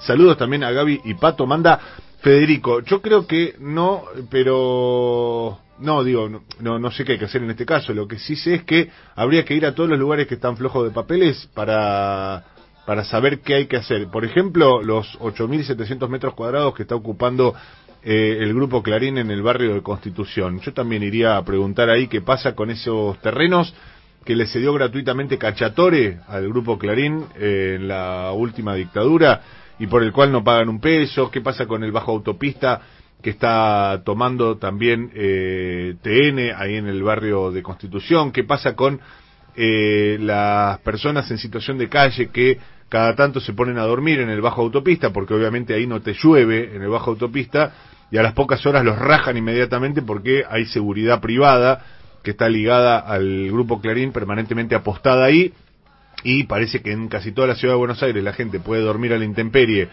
eh, y pasarla mal, salvo frente a ATN. Ahí no podés eh, molestar la visual de nadie. Decía este oyente, bueno, le mandamos un abrazo también a Federico que nos mandaba ese mensaje. Gaby. Hola Tomedaca, interesante entrevista a Sanz. Igualmente no les creo. Quiero participar por el sorteo del libro Claudia de Flores. Eh, bueno, a ver, más mensajes. Espera que justo se me escapó uno que teníamos. Orions, Beethoven, genios, toda la noche hasta que salga el sol fumando marihuana y tomando alcohol. Así cantábamos, dice Mónica de San Vicente, que ya te saltó la fumona, Mónica, te escrachaste adelante de todo el mundo. Eh, y te decimos muchas gracias. Gracias por la escucha y por el mensaje. Hola Mariana, muy buenas las entrevistas de hoy. Me pone bien escuchando la temática de tus notas saber que la pandemia ya no es un problema en el país. O, eh, que lleguemos a los 50.000 muertos a fines de diciembre no es tan serio. Abrazo, Hugo de Saavedra. Zafarón es un orgullo nacional. Estaría bueno que haya un plebiscito nacional por sí o no a esta Corte Suprema, dice Mario de Lanús. Eh, a ver, me perdí. Eh, Te digo esto, felicitaciones por el programa, excelente nivel periodístico, gracias a la coalición con dirigentes como Sanz especula como equipo chico, sin creatividad ni definiciones, solo los puede salvar el error del rival, puede ganar un partido pero nunca un campeonato, gracias al oyente que nos manda o a la oyente que nos manda ese mensaje también. Eh, hola, eh, después de bañarme la entrevista Sanz, necesito el libro del Diego para desintoxicarme. Alicia de Villa de Santa Rita. Villa Santa Rita. Che, yo quiero decir una cosa, con esto, yo sé que muchas veces hemos dicho en este programa porque hacemos determinadas entrevistas, pero si algo que me complace particularmente es cuando eh, un entrevistado te descoloca y, y escuchás algo que no esperabas.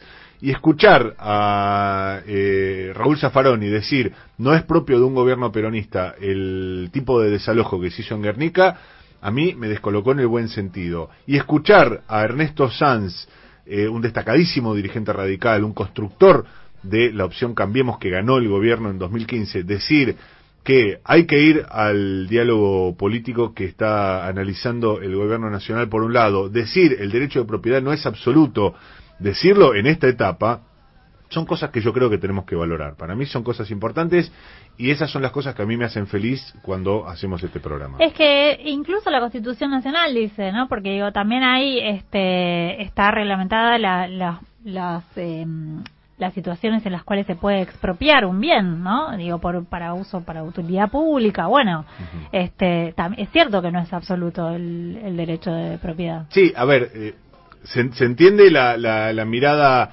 eh, jurídica de la respuesta, eso, eso está claro. Lo que digo es, eh, hay determinadas declaraciones que, puestas en un contexto político como el actual, me parece que adquieren una relevancia distinta. Es cierto que, está bien, es, es inatacable ese concepto, pero digo, por fuera de eso, hoy pareciera que no hay nada por encima del derecho de propiedad. Es decir, como nos lo han planteado algunos medios de comunicación, Sí. como lo han planteado incluso muchos dirigentes desde la política, eh, que entienden que la política parte del derecho de propiedad eh, y se proyecta al resto, que el resto viene por añadidura. Pareciera que se reduce a eso, obviamente que no es así, pero eh, hay opciones políticas que hoy lo están planteando y no Sí. son opciones políticas marginales. Claro, sí, las leyes tienen que reglamentar el ejercicio de los derechos, no son absolutos. Ah, cómo me gusta. Cuando, cuando me habla así Gabriela Pepe, me deja medio estúpido. Ya está, ¿no? ¿Y qué voy a opinar? No voy a decir nada distinto. Hola, Mariano Gaby y todo el equipo. Me divirtió mucho cómo Sánchez esmeró en aclarar que no apoya a Cristina, sino a las propuestas de acuerdo. Marcela de la Plata. ¿Quién hace la versión del tangazo de la cortina del programa? Dick Dale. El gran guitarrista surfer Dick Dale hace un tema hermoso versionando una partecita del choclo. 11.51, momento de noticias. En las 7.50, momento de la información con Ricardo Álvarez.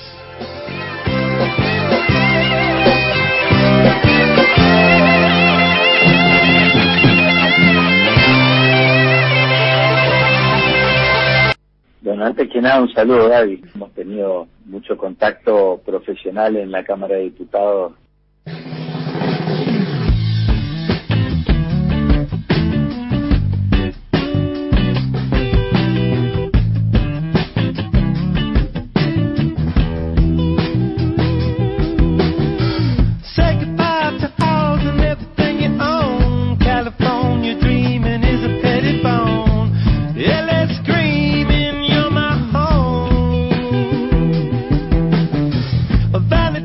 11 horas 56 minutos, una cortina que nos indica que ya está lista Gabriela Pepe para explicarnos la política y que salgamos de las sombras del conocimiento en las que estamos.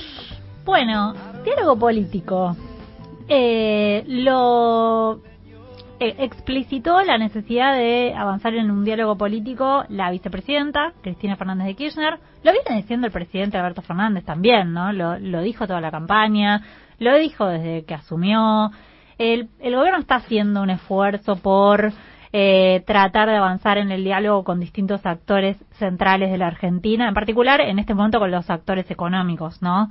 Con la ronda de reuniones que está haciendo el presidente con eh, los los dueños de la Argentina, por llamarlo de alguna manera, en su momento, bueno, eh, fue un poco criticada esa esa mm, foto con el G6 en, Olivos el 9 de julio.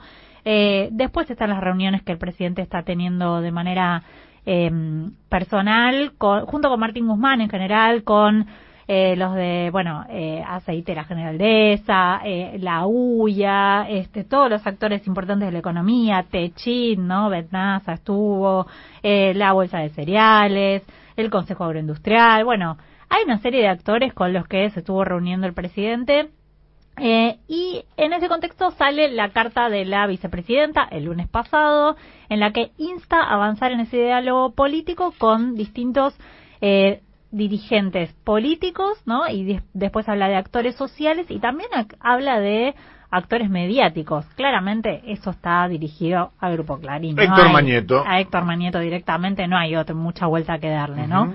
Eh, le está diciendo la vicepresidenta a- al presidente y Yo pensé también que quería hablar con los que gestionábamos Toma y Daca, por ejemplo.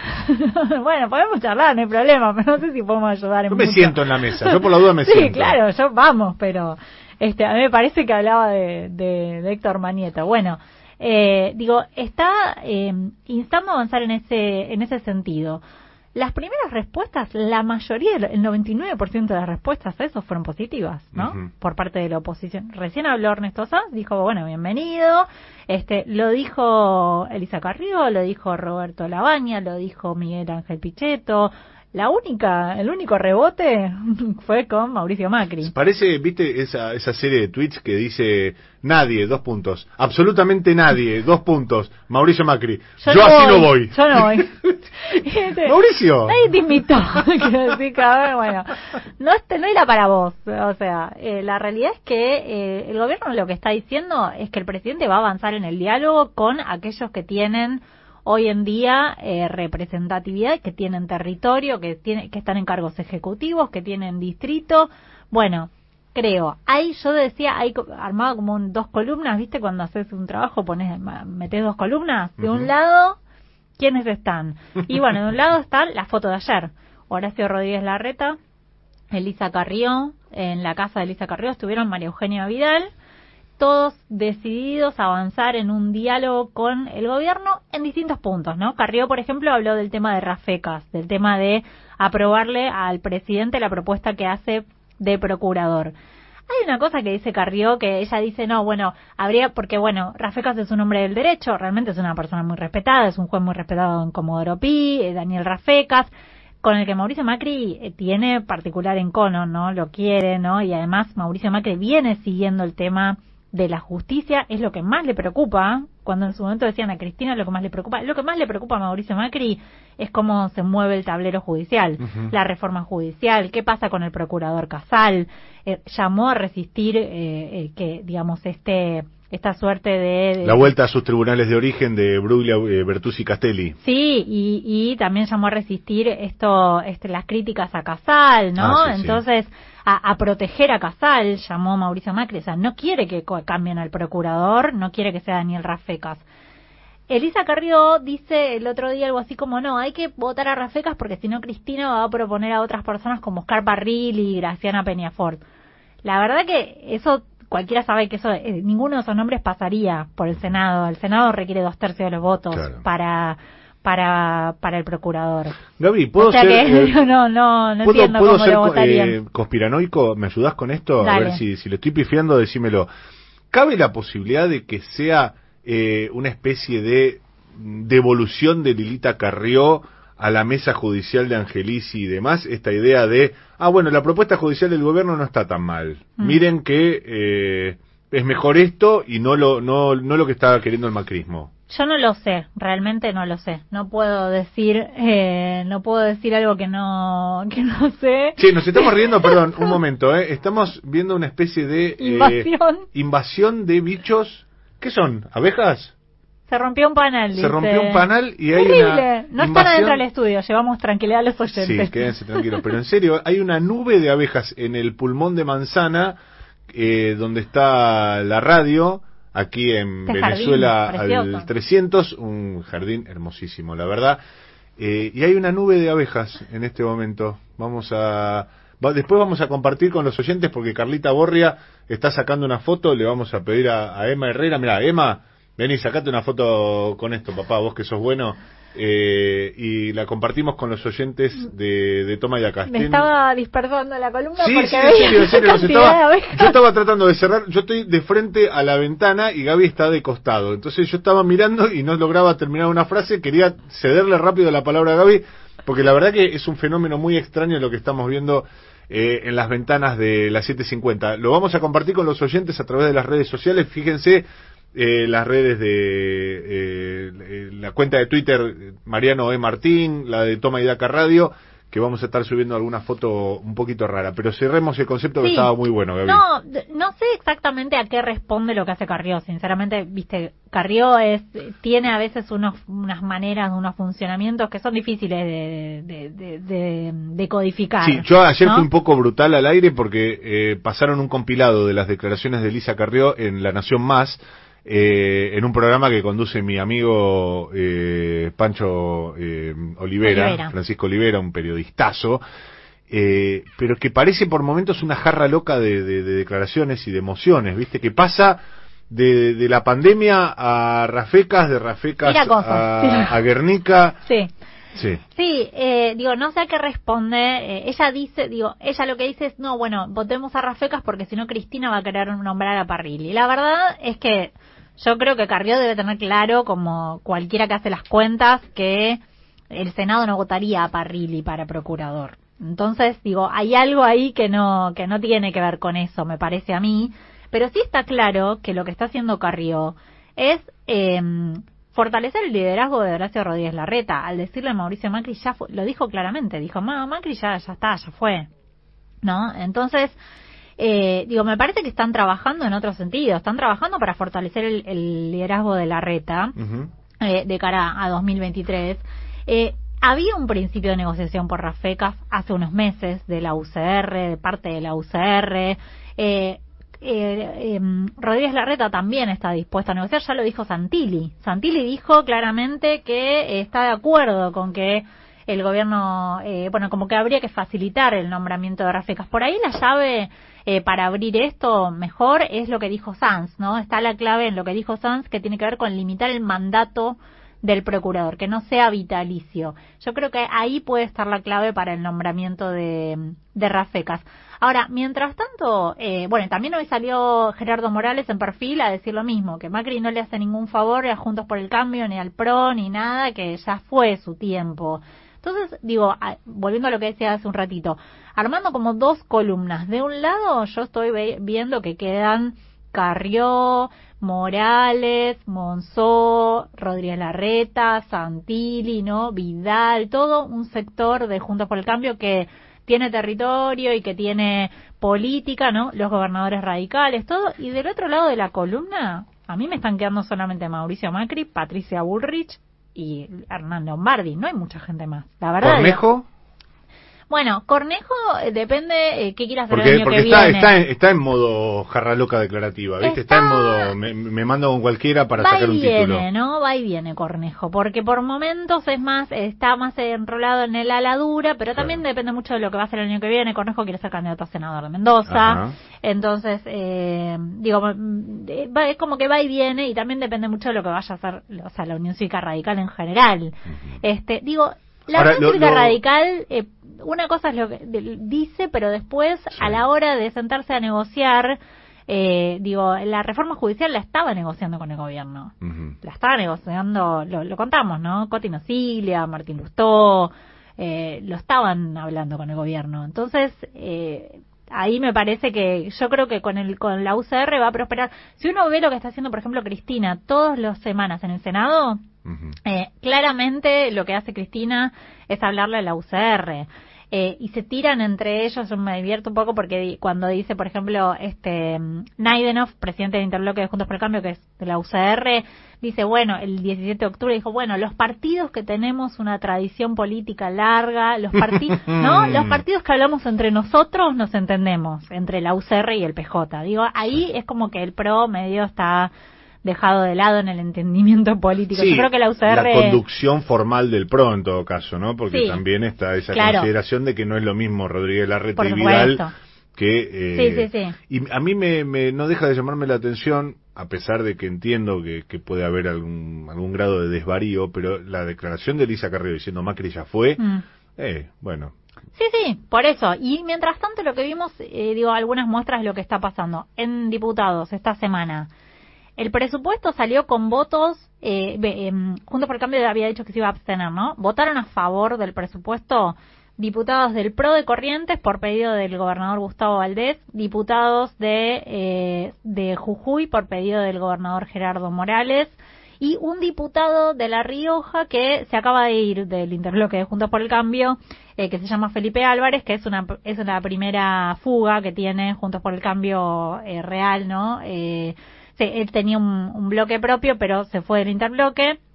Eh, que se llama Felipe Álvarez, respo- en su momento lo había traído este Emilio Monzó, eh, se fue. Pero presta atención a otra cosa, Mariano, ¿dónde está la reforma judicial y el aporte de las grandes fortunas? ¿en qué parte del Congreso? ¿En qué parte del Congreso están? ¿Las tenés en algún cajón? ¿Vos ¿Lo te guardaste por algún lado? No, porque, digo, eh, un poco parte de esto del diálogo político, eh, todo eso está, que todo eso que es muy conflictivo, es una agenda conflictiva con la oposición, está todo bastante congelado. Así que al fin y al cabo tenía razón Julián. Y, Nunca, nunca, nunca.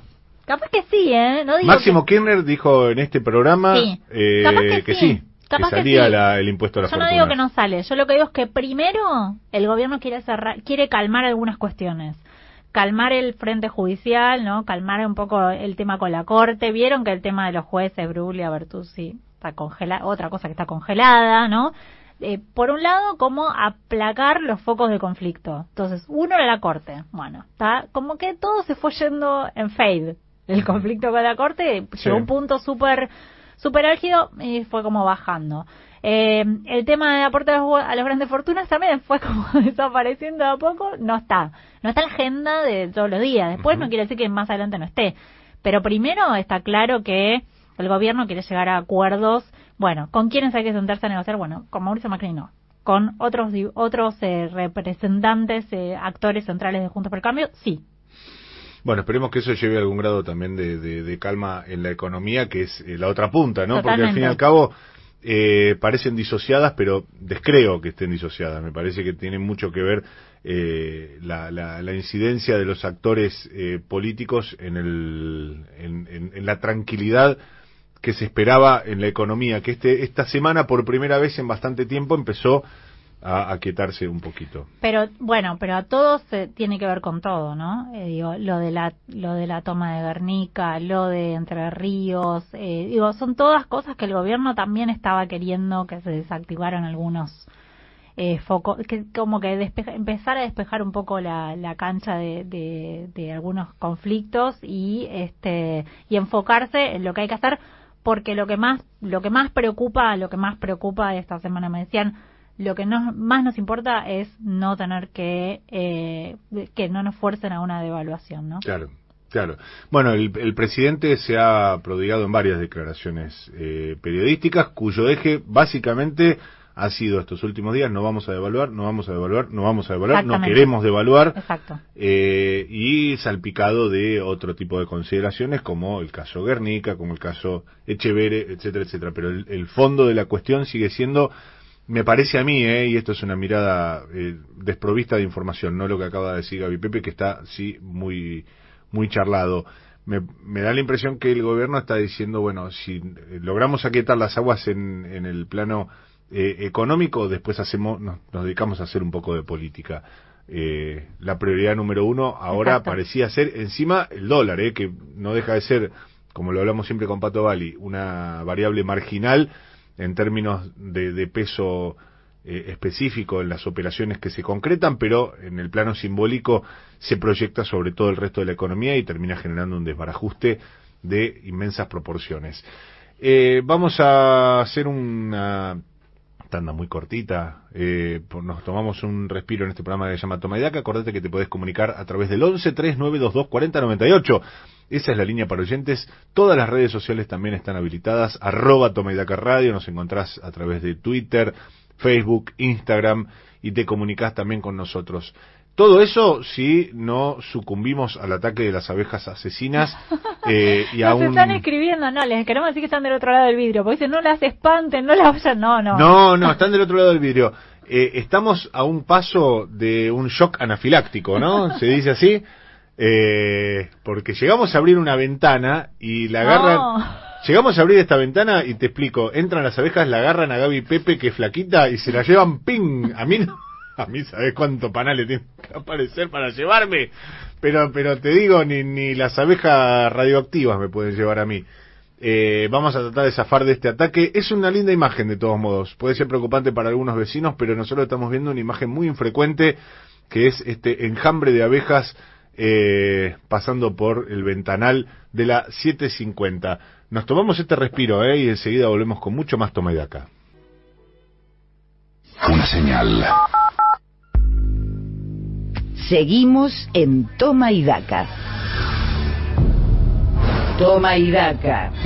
Un equipo para explicarte lo que pasa en tu idioma. Mariano Martín en AM750.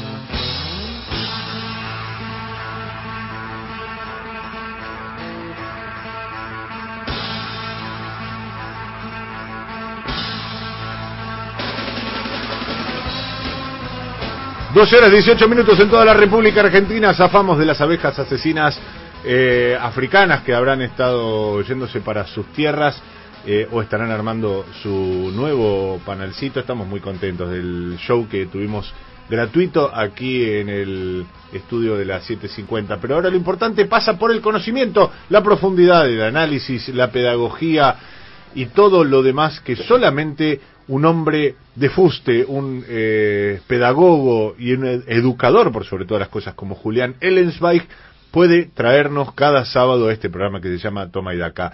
Quiero hacer silencio a partir de este momento para solamente escuchar la transmisión de conocimiento de nuestro querido amigo Julián, a quien le doy ahora sí formalmente la bienvenida. Ay, qué pena que ya se me fue la voz de hombre del inicio del programa. Ahora hago un intento más.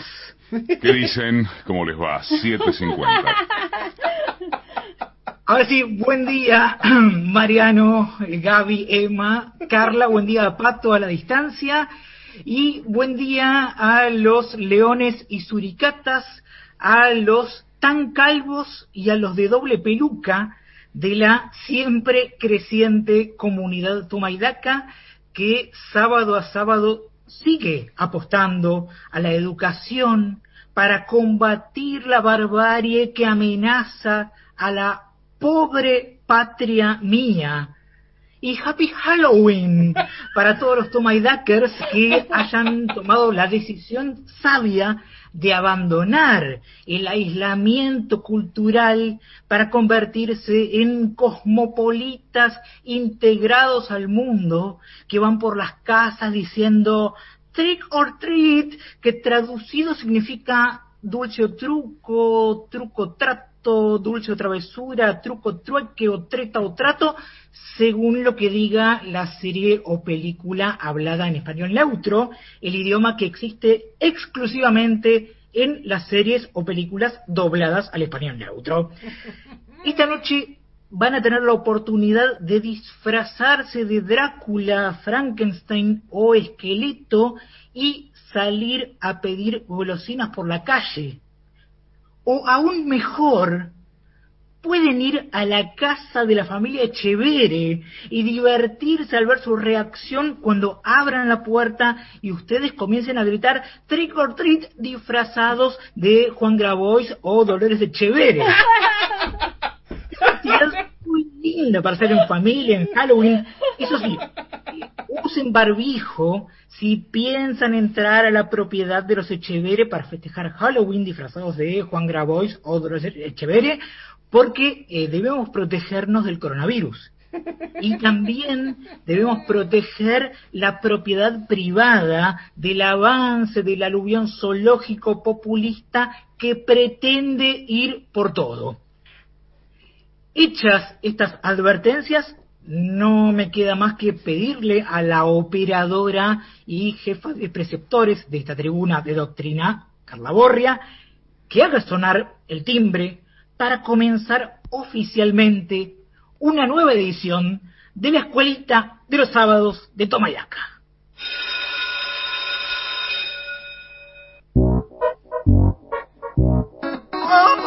Hola chiques, ¿cómo están? Espero que ya estén preparándose para las vacaciones de verano, que ya falta menos. Recuerden usar protector solar. Y si van a la playa, no se olviden de llevar la tabla para surfear la segunda ola de coronavirus que ya se viene.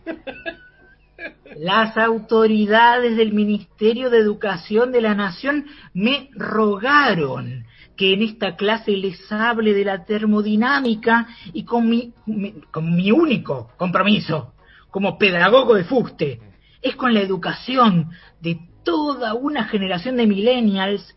Voy a volcar unas gotas de conocimiento sobre el terreno árido que hay en sus mentes. Sí, voy a ser el líder de una campaña del desierto educativa para correr las fronteras de la ignorancia y conquistar el territorio vacío de sus neuronas. Y después voy a repartir grandes extensiones de sus cerebros ganados a la barbarie entre unas pocas familias para que décadas más tarde sus descendientes se enfrenten públicamente y se peleen por quedarse con parcelas de la materia gris heredada de generación en generación. Como máximo responsable de la escuelita de los sábados de Toma y Daca, debo manifestarme a favor del latifundismo cerebral y en contra de la usurpación de fragmentos de mentes. Exijo que se respete la propiedad privada de las neuronas conquistadas y heredadas. Que estaba así que me pidieron que les hable del segundo principio de la termodinámica, también conocido como segunda ley de la termodinámica. Presten atención, chiques, que no voy a repetir la definición. El segundo principio de la termodinámica dice que la cantidad de entropía del universo tiende a incrementarse en el tiempo. El móvil perpetuo es una máquina hipotética que sería capaz de continuar funcionando eternamente después de un impulso inicial y sin necesidad de energía externa adicional, lo que violaría teóricamente la segunda ley de la termodinámica, por lo que se considera un objeto imposible. Aunque debo decirles, chiques, que ese móvil perpetuo capaz de funcionar eternamente sin necesidad de energía externa adicional, tal vez haya dejado de ser hipotético para convertirse en una realidad. Piensen en una máquina capaz de alentar la toma de tierras, cuestionar la toma de tierras, reprimir la toma de tierras y condenar la represión por la toma de tierras sin necesidad de energía externa adicional. Tal vez el albertismo, chiques, sea el móvil perpetuo político en el país burgués. Existe la posibilidad de que en Argentina no se cumpla la segunda ley de termodinámica gracias a la puesta en marcha de la máquina que alienta, cuestiona, reprime y condena la represión en las tomas de tierras. La organización vence al tiempo y la política vence al segundo principio de la termodinámica. La cantidad de entropía del universo tiende a incrementarse en el tiempo, salvo cuando entra en acción Sergio Berni, el ministro de Seguridad de la provincia de Buenos Aires que dedica toda su energía a luchar contra el incremento de la entropía universal. Y su energía, chiques, no se pierde porque forma parte de la máquina de movimiento perpetuo albertista. En Guernica, la entropía no solo no tiende a incrementarse, sino que disminuye gracias al médico, militar, abogado y político argentino designado por el siempre progresista gobernador Axel Kicillof. ¿Qué? Que no entienden cómo un gobernador siempre progresista haya designado a un hombre como Bernie como ministro de Seguridad. Dejen de hacerle el juego a la derecha, chicas, y dejen de promover la entropía en el universo troscos defensores de la segunda ley de termodinámica. Es con todes. Es necesario, chiques, evitar nuevos motivos de debate y discordia entre argentinos. Al menos eso es lo que dijo el presidente Alberto Fernández para hablar acerca del proyecto de despenalización del aborto en Argentina que sigue sin ser debatido. Es necesario un proyecto de legalización de la interrupción voluntaria del embarazo que no genere discordia entre argentinos. Y un silencio ensordecedor.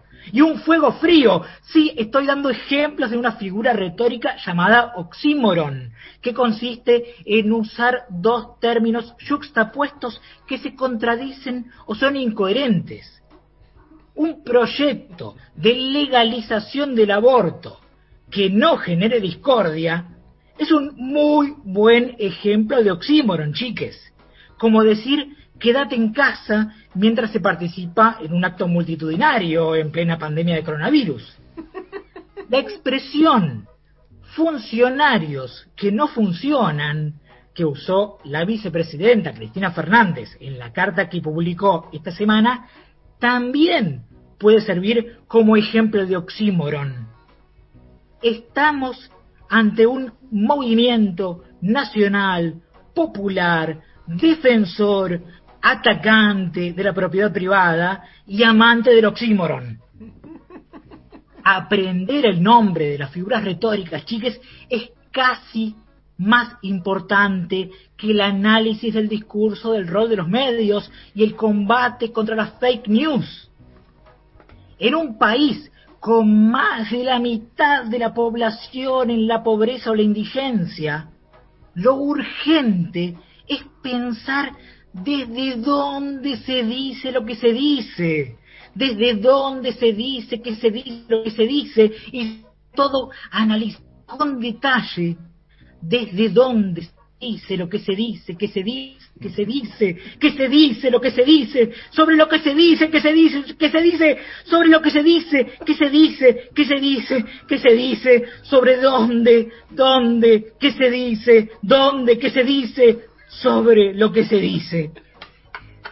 Cuando eso haya quedado en claro, habrá tiempo para dedicarse a cuestiones menos relevantes como la reactivación de la economía, la generación de fuentes de trabajo, la solución del problema habitacional y la disminución de la pobreza y la indigencia.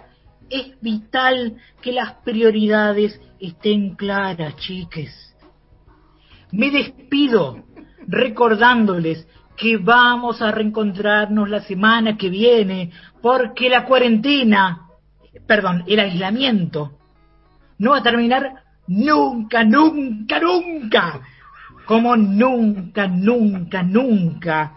Hay que dejar de tomar partido por alguno de los bandos cuando hay un enfrentamiento en una familia de terratenientes. Por más que uno esté muy lejos de heredar, aunque sea una hectárea en un campo reseco. Como nunca, nunca, nunca hay que dejar de tomar partido por uno de los bandos cuando hay un enfrentamiento en una familia de empresarios millonarios. Por más que uno esté muy lejos de heredar, aunque sea una acción de una compañía venida menos. Como nunca, nunca, nunca se va a aprobar el impuesto por única vez a las grandes fortunas. Y como nunca, nunca, nunca se va a aprobar el impuesto a la compra de hasta 200 dólares destinados al ahorro. Ah, no, eso sí se aprobó. Parece tanto. Pero si el dólar vuelve a subir, esos 200 dólares podrían ser considerados una gran riqueza. Y ahí sí que el impuesto será eliminado, porque permítanme repetirlo, el impuesto a las grandes riquezas, como la interrupción voluntaria del embarazo legal, nunca, nunca, nunca se va a aprobar. ¡Hasta la semana que viene!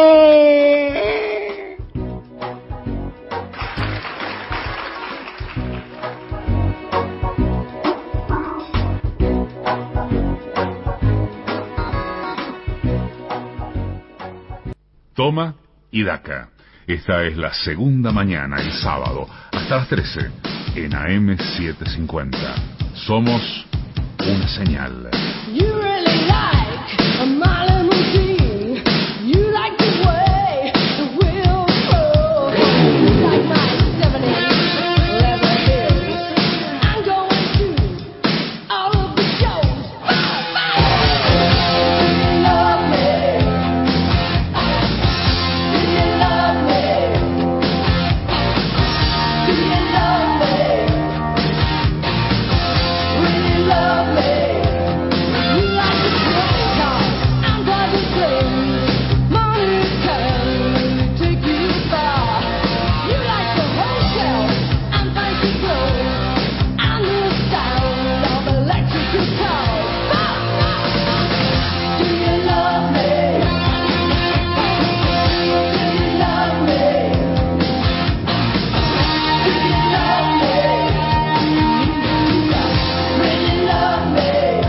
Reduccionista Carla Borria define esto como pelos y hombreras. ¿A vos te parece, Carla Borria? Esto es Girls School, una de las bandas de chicas que a mí me gusta escuchar cada tanto, sobre todo cuando estamos celebrando los ochentas en este programa. Vamos a poner en cualquier momento algún tema antes de irnos de... Claro, vos sabés que yo elegí... Hay dos temas que me encantan de las películas de James Bond y después me di, me di cuenta, qué tarado, son las películas de Roger Moore esas. No, algún tema eh, si lo encontramos por ahí, ¿sabes qué? El leitmotiv de, de, de 007, vamos a poner, el, bajo ese que se escuchaba, como para despedirnos después con algún sonido eh, que nos remita al querido John Connery, que hoy nos dejó a los 90 años, después de una vida eh, muy intensa, pródiga en películas eh, hermosamente pavotas, como todas las de James Bond, y sensacionales, la mejor época, sin lugar a dudas, de las películas de James Bond fue con John Connery y después de algunos otros hitos como El nombre de la rosa, Sí, eh, bueno. Sardos, una película de ciencia ficción medio bizarrona. La de Alcatraz también, ¿no? Sí, sí, exacto. eh, ese era con. Eh, ay, este actor jovenzuelo que ahora no me acuerdo cómo se llama. Sí, sí, es cierto. La Roca. Esa, la, roca. La Roca. Eh, lindas películas todas. Ah, la de Indiana Jones. La- sí. La tercera de Indiana Jones, si mal no recuerdo. Y otras tantas. Bueno, mientras escuchamos esto, tenemos que leer un montón de mensajes, por lo menos vamos a leer algunos. Hola chicos, buenos días, muy bueno su programa, me pregunto por qué esos cagones que fueron contra personas ocupas y muchachos con piedras no hacen lo mismo contra delincuentes ocupas que tomaron las calles para delinquir impunemente, porque en esas calles no están los policías ni fuerzas de seguridad que no se animan contra delincuentes de verdad. Una total vergüenza, semejante movida contra pocos y no contra los que causan daño y muerte a la población. Disculpen, gracias Julio de Lugano, que está un poco enojado.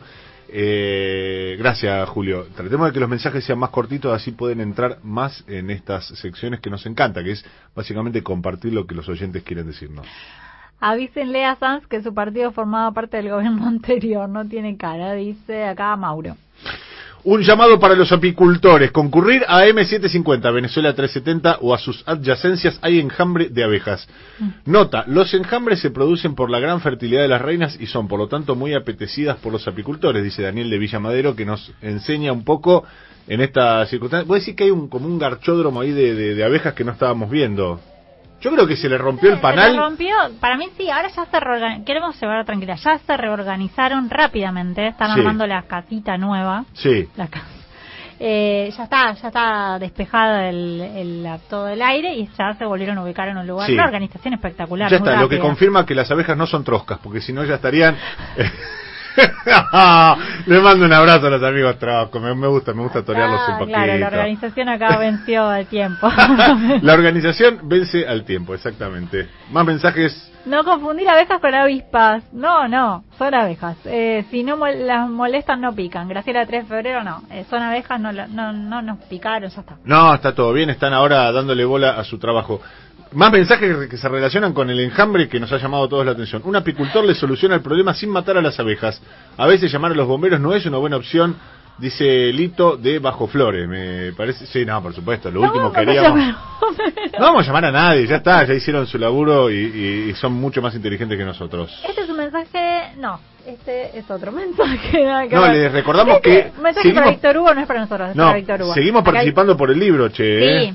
Eh, acá- eh, sí, decime. Para Tomayaca es la primera vez que los escucho, me está gustando. Y además quiero el libro, lo quiero Maradona es un grande, soy Liliana de Agronomía. Liliana, ¿nos escuchás a nosotros o, o nos querés por el libro? En cualquier caso te vamos a bancar. bienvenida Liliana, recién Sí, llega. te aferramos fuerte, mira, no te vamos a soltar. Ahora que llegaste, ya eh, nos convertimos en un viaje de ida, si ya estás anotada para ganarte el libro.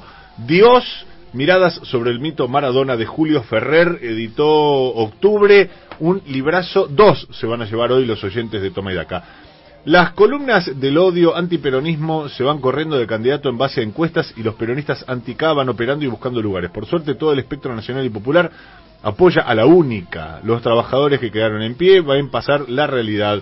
Por otro lado, no se olviden de la pandemia. No, no, no nos olvidamos de la pandemia. Estamos todos sujetos a ella todavía. Exactamente. Destacado, Sanz. Sanz forma parte de un periodo insoportable de nuestra historia del gobierno de Mauricio Macri. ¿En qué se destaca Sanz? Eh, quiero el libro Paulo de Palermo. En un montón de cosas, ¿no? Lo- Fue presidente de la UCR, digamos, ese partido centenario. Y cuando Argentina. hubo una mesa que eran cuatro o cinco para armar Cambiemos, estaba él, así que... Fue uno de los principales armadores de Cambiemos. Hola chiques de Toma y Daca, si son abejas traten de que no en- no se no entre una a la radio. Si se queda una encerrada no la maltraten y traten de encerrarla en un cuarto desde donde pueda salir. Yo no sé por qué, pero estamos aprendiendo de abejas ahora. No no viene al caso porque no no acá hay hermetismo en esta zona, pero me gusta igual leer sobre abejas y que nos cuenten los oyentes. Ni se les antoje espantarlas. Se les viene el enjambre y van a tener que usar el matafuegos para ver si se ahuyentan. Llamen a los bomberos. Uno que nos dice que no llamemos, otro que nos dice que llamemos a los bomberos.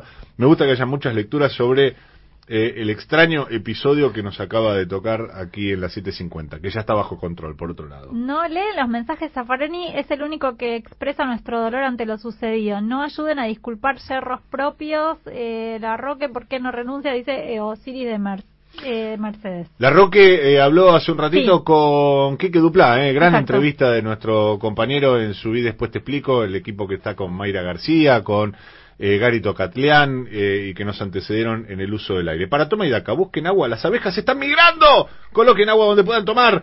Muchos signos de admiración. Cariños, no las espanten, se retirarán solas y seguirán viaje, dice Lidia de Granbur, Gracias, Lidia. En modo alguno pensamos pelearnos con las abejas que están invadiendo. Eh, bueno, acá eh, Guille de Caballito me manda un mensaje muy cariñoso para mí, así que le voy a mandar un beso. Bueno, feliz Ay, ay, no lo tenía qué. que haber leído yo porque seguro que franelero y ahora te va a dar cosas. sí, no, pero bueno, eh, vamos al último mensaje. Dice María de Compañía, el impuesto a la riqueza, la, eh, firmese menos miedo a lo que digan los medios y vuelvan a hablar mal.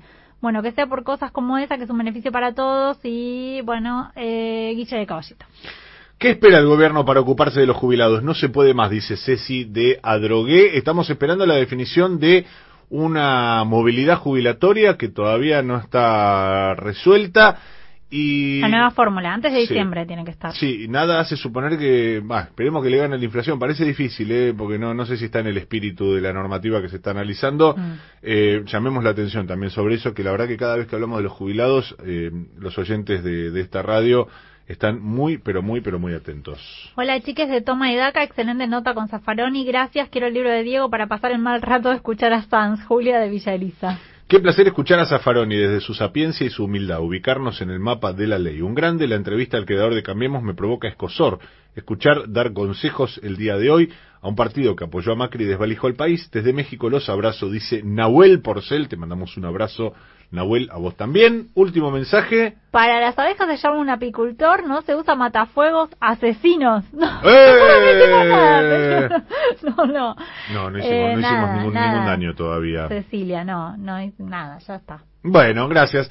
Vamos a mover un poco el panel a ver si, si nos divertimos. Nada, ya está, ya está. Estuvo, estuvo muy gracioso el episodio de las abejas. 12 horas 44 minutos en toda la República. Ay, Argentina, nos está costando, pero estamos llegando al último cuarto de hora de este programa que nos encanta hacer. Y acordate que te podés comunicar y participar a través de las redes sociales al 1139224098 y arroba toma y daca radio. Seguimos en Toma y Daca. Toma y Daca. Un equipo para explicarte lo que pasa en tu idioma. Mariano Martín en AM750.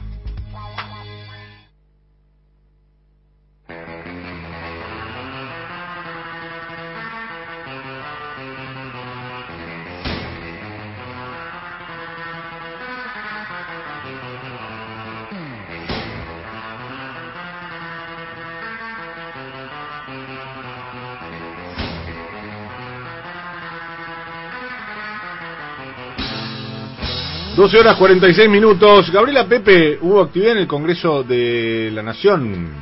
Sí, quería mencionar, porque en el medio de todo todos los ruidos políticos que hay, ¿no? Este, quedó me pasó medio desapercibido, pero se, apor- se aprobó el otro día en el Senado una ley muy importante, que es la ley de etiquetado frontal eh, para los alimentos, y la verdad que, eh, digo, es muy importante porque se aprobó con el, el voto de eh, la eh, casi Abrumadora ma- mayoría. abrumadora mayoría, exactamente, salvo este tres votos en contra de todos los senadores y senadoras de los distintos espacios políticos, de Juntos por el Cambio del Frente de Todos. Hubo un acuerdo muy importante y hubo muchísimo lobby de parte de las empresas que no quería que salieran esta ley. Básicamente, las, las empresas este, alimenticias, sí, que hicieron un lobby muy importante, y las empresas de gaseosas, ¿no? ¿Qué, ¿Qué es esta ley? Bueno, a partir de... Falta ahora que la trate la Cámara de Diputados. Entonces digo, eh, hay que presionar para que salga eh, antes de fin de año. Esperemos que salga la ley. Eh, ahora los alimentos van a tener una etiqueta eh, de, de forma octogonal negra con uno con las letras blancas que van a decir, por ejemplo, si lo que uno está consumiendo, lo que uno está comprando tiene exceso de grasas saturadas, exceso de sodio, exceso de azúcares, para que uno vea lo que está comprando.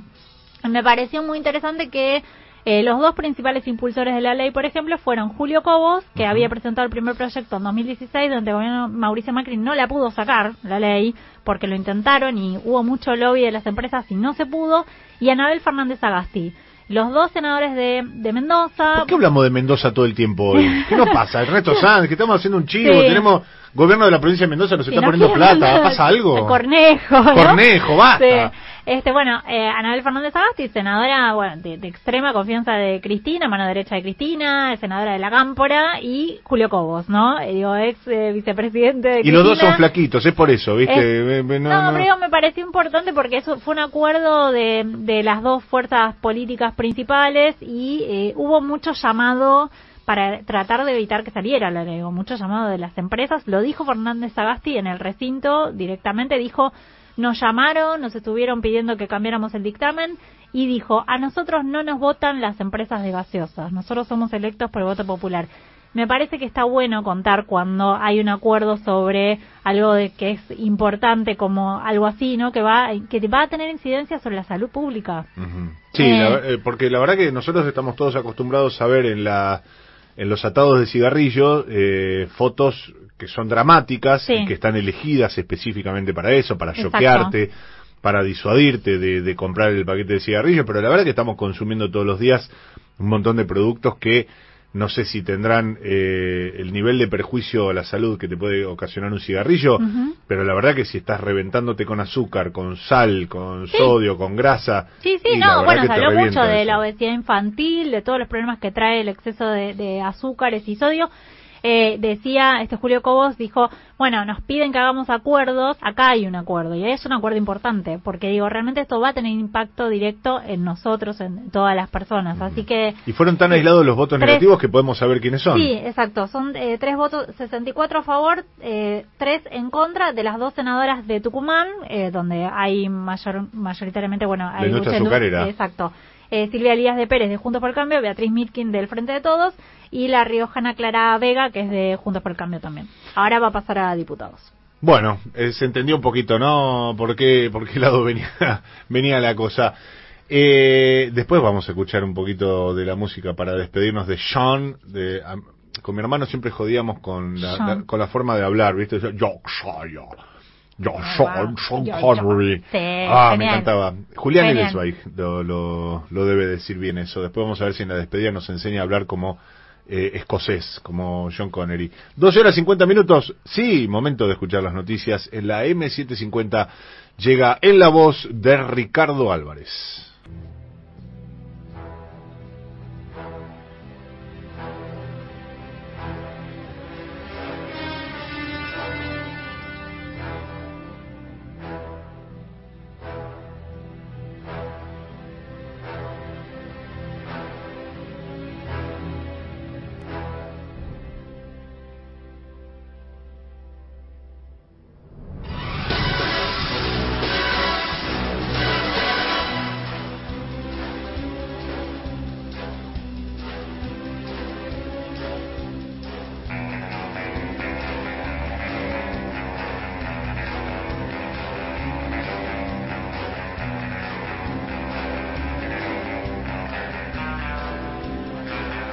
Nuestro pequeño homenaje a Sean Connery, Sean Connery, eh, fallecido hoy a los 90 años, eh, el, protagonista de las mejores películas de James Bond. Eh, me permito objetar el título que le dice el primer James Bond. No, señor, eh, creo que hubo un James Bond previo. En realidad, hay una película que se llama Casino Royale que la protagonizó a la vista de todos Daniel Craig, pero hay una primera Casino Royale donde había varios James Bond, que en realidad era una comedia eh, protagonizada, entre otros, escuchate esto, por Woody Allen, eh, David Niven y si mal no recuerdo Peter Sellers. Todos eran James Bond a su manera. Era una forma, era un retruécano de los guiones originales, esta, esto que escribía Ian Fleming y qué, qué sé yo, en, en tono de comedia. Y después vino la saga tan exitosa que arrancó con Doctor No, eh, las chicas Bond, los autos Bond y las etcétera de Bond. Buena parte de esto lo instaló el querido John Connery, a quien hoy despedimos forever. Eh, Julián Ellensweig va a poner el cierre, el toque Ellensweig, vamos a decirle, de cierre de este programa. Eh, me parece relacionado también con John Connery, por supuesto. Querido Julián, te escuchamos. Sí, sí, quiero antes de que termine este programa darle mi más sentido pésame a eh, todos los periodistas que fueron colegas del gran 007. Yo no, no entiendo bien la diferencia entre espía y periodista, de cronista, pero tengo entendido que no es lo mismo. Es una sutileza. En algunos casos es un sinónimo. Es polisémico, es complejo. Pero eh, sí sé que algunos eh, van a extrañar especialmente a un modelo a seguir, tanto en el espionaje como en el periodismo. My name is Santoro, Daniel Santoro. Yo no lo dije. Yo me voy. Gracias, eh, Julián. Gracias por estar, como siempre, ahí del otro lado. Te esperamos el sábado que viene con más escuelita de los sábados, ¿no? Esperemos que eh, nos sigas iluminando como siempre. Eh, en minutos ya vamos a tener disponibilidad de la escuelita de los sábados y de varias secciones de este programa por Spotify, ¿o me estoy equivocando? No se equivoca y también va a estar la playlist. Lo único que no ¡Claro! va a estar es eh, el sorteo, el libro. El libro no está en Spotify. El resto está. Busquen al usuario Toma y Daca. ¿Sabés, qué es lo mejor de lo que dijiste? Que le hiciste acordar a Emanuel Herrera que tenía que hacer el sorteo. Así de paparulo, eh, nuestro productor que la rompe con las entrevistas, que te consigue todo, pero en el sorteo le estaba faltando ese golpecito de horno que llega gracias a Julián Que Elenzweig. traigan el ganador porque si no saben lo que pasa con ese libro de Maradona, ¿no? Se lo chorea Gabriela, Gabriela Pepe, eh, que no le basta con querer matar a todas las abejas, sino que además quiere afanarse los libros que van para los oyentes. Son dos libros que vamos a estar entregando eh, en instantes a dos oyentes de Toma y Daca. También le mandamos un beso gigante a Pato Bali, que hoy tenía eh, una obligación impostergable, pero que el sábado que viene, por supuesto, va a estar aquí en este programa eh, instruyéndonos eh, e ilustrándonos sobre la economía, la única que nos sabe eh, mostrar qué pasa en la economía de un país desquiciado como la Argentina. Vamos a estar, por supuesto, eh, volviendo a escuchar a Pato Bali. Nosotros nos reencontramos la semana que viene. Quédense en la M750 porque llega eh, Carlos Ulanowski con la reunión cumbre, ese programón que todos disfrutamos. Yo cuando me voy de acá de la radio y mientras hacemos alguna gacetilla, mientras prestamos atención a alguna de las eh, declaraciones que tuvimos durante el programa, me quedo, me quedo con mucho gusto escuchando a Lupita, escuchando a Carlos Ulanowski en la reunión cumbre de las 7.50. Nosotros nos reencontramos el sábado que viene. Antes que nada les decimos que los libros de Julio Ferrer, Dios, miradas sobre el mito Maradona, no se los va a quedar Gabriela Pepe, sino que van para Mirta de Valvanera y Fernando de Avellaneda, a quien nuestro querido Emanuel Herrera va a estar llamando en instantes para hacerles saber de qué manera se pueden hacer de estos ejemplares. Gracias, Carla Borria, you are the best, eh, nuestra chica Bond detrás de los controles. Gracias, Emanuel Herrera, nuestro productor eh, ejecutivo, periodístico y plenipotenciario. Gracias, Julián Ellensweig, nuestro pedagogo de fuste. Gracias, Pato Bali. Gracias a mi amiga Gabriela Pepe, la mejor de todas. Eh, el sábado que viene estamos acá. ¿Cómo no? Por supuesto. Gracias a todos los oyentes que se quedaron hasta esta hora y que se van a quedar ahora con Carlos Ulanowski. Mi nombre es Mariano Martín. Nos reencontramos el sábado que viene para hacer Toma y Daca.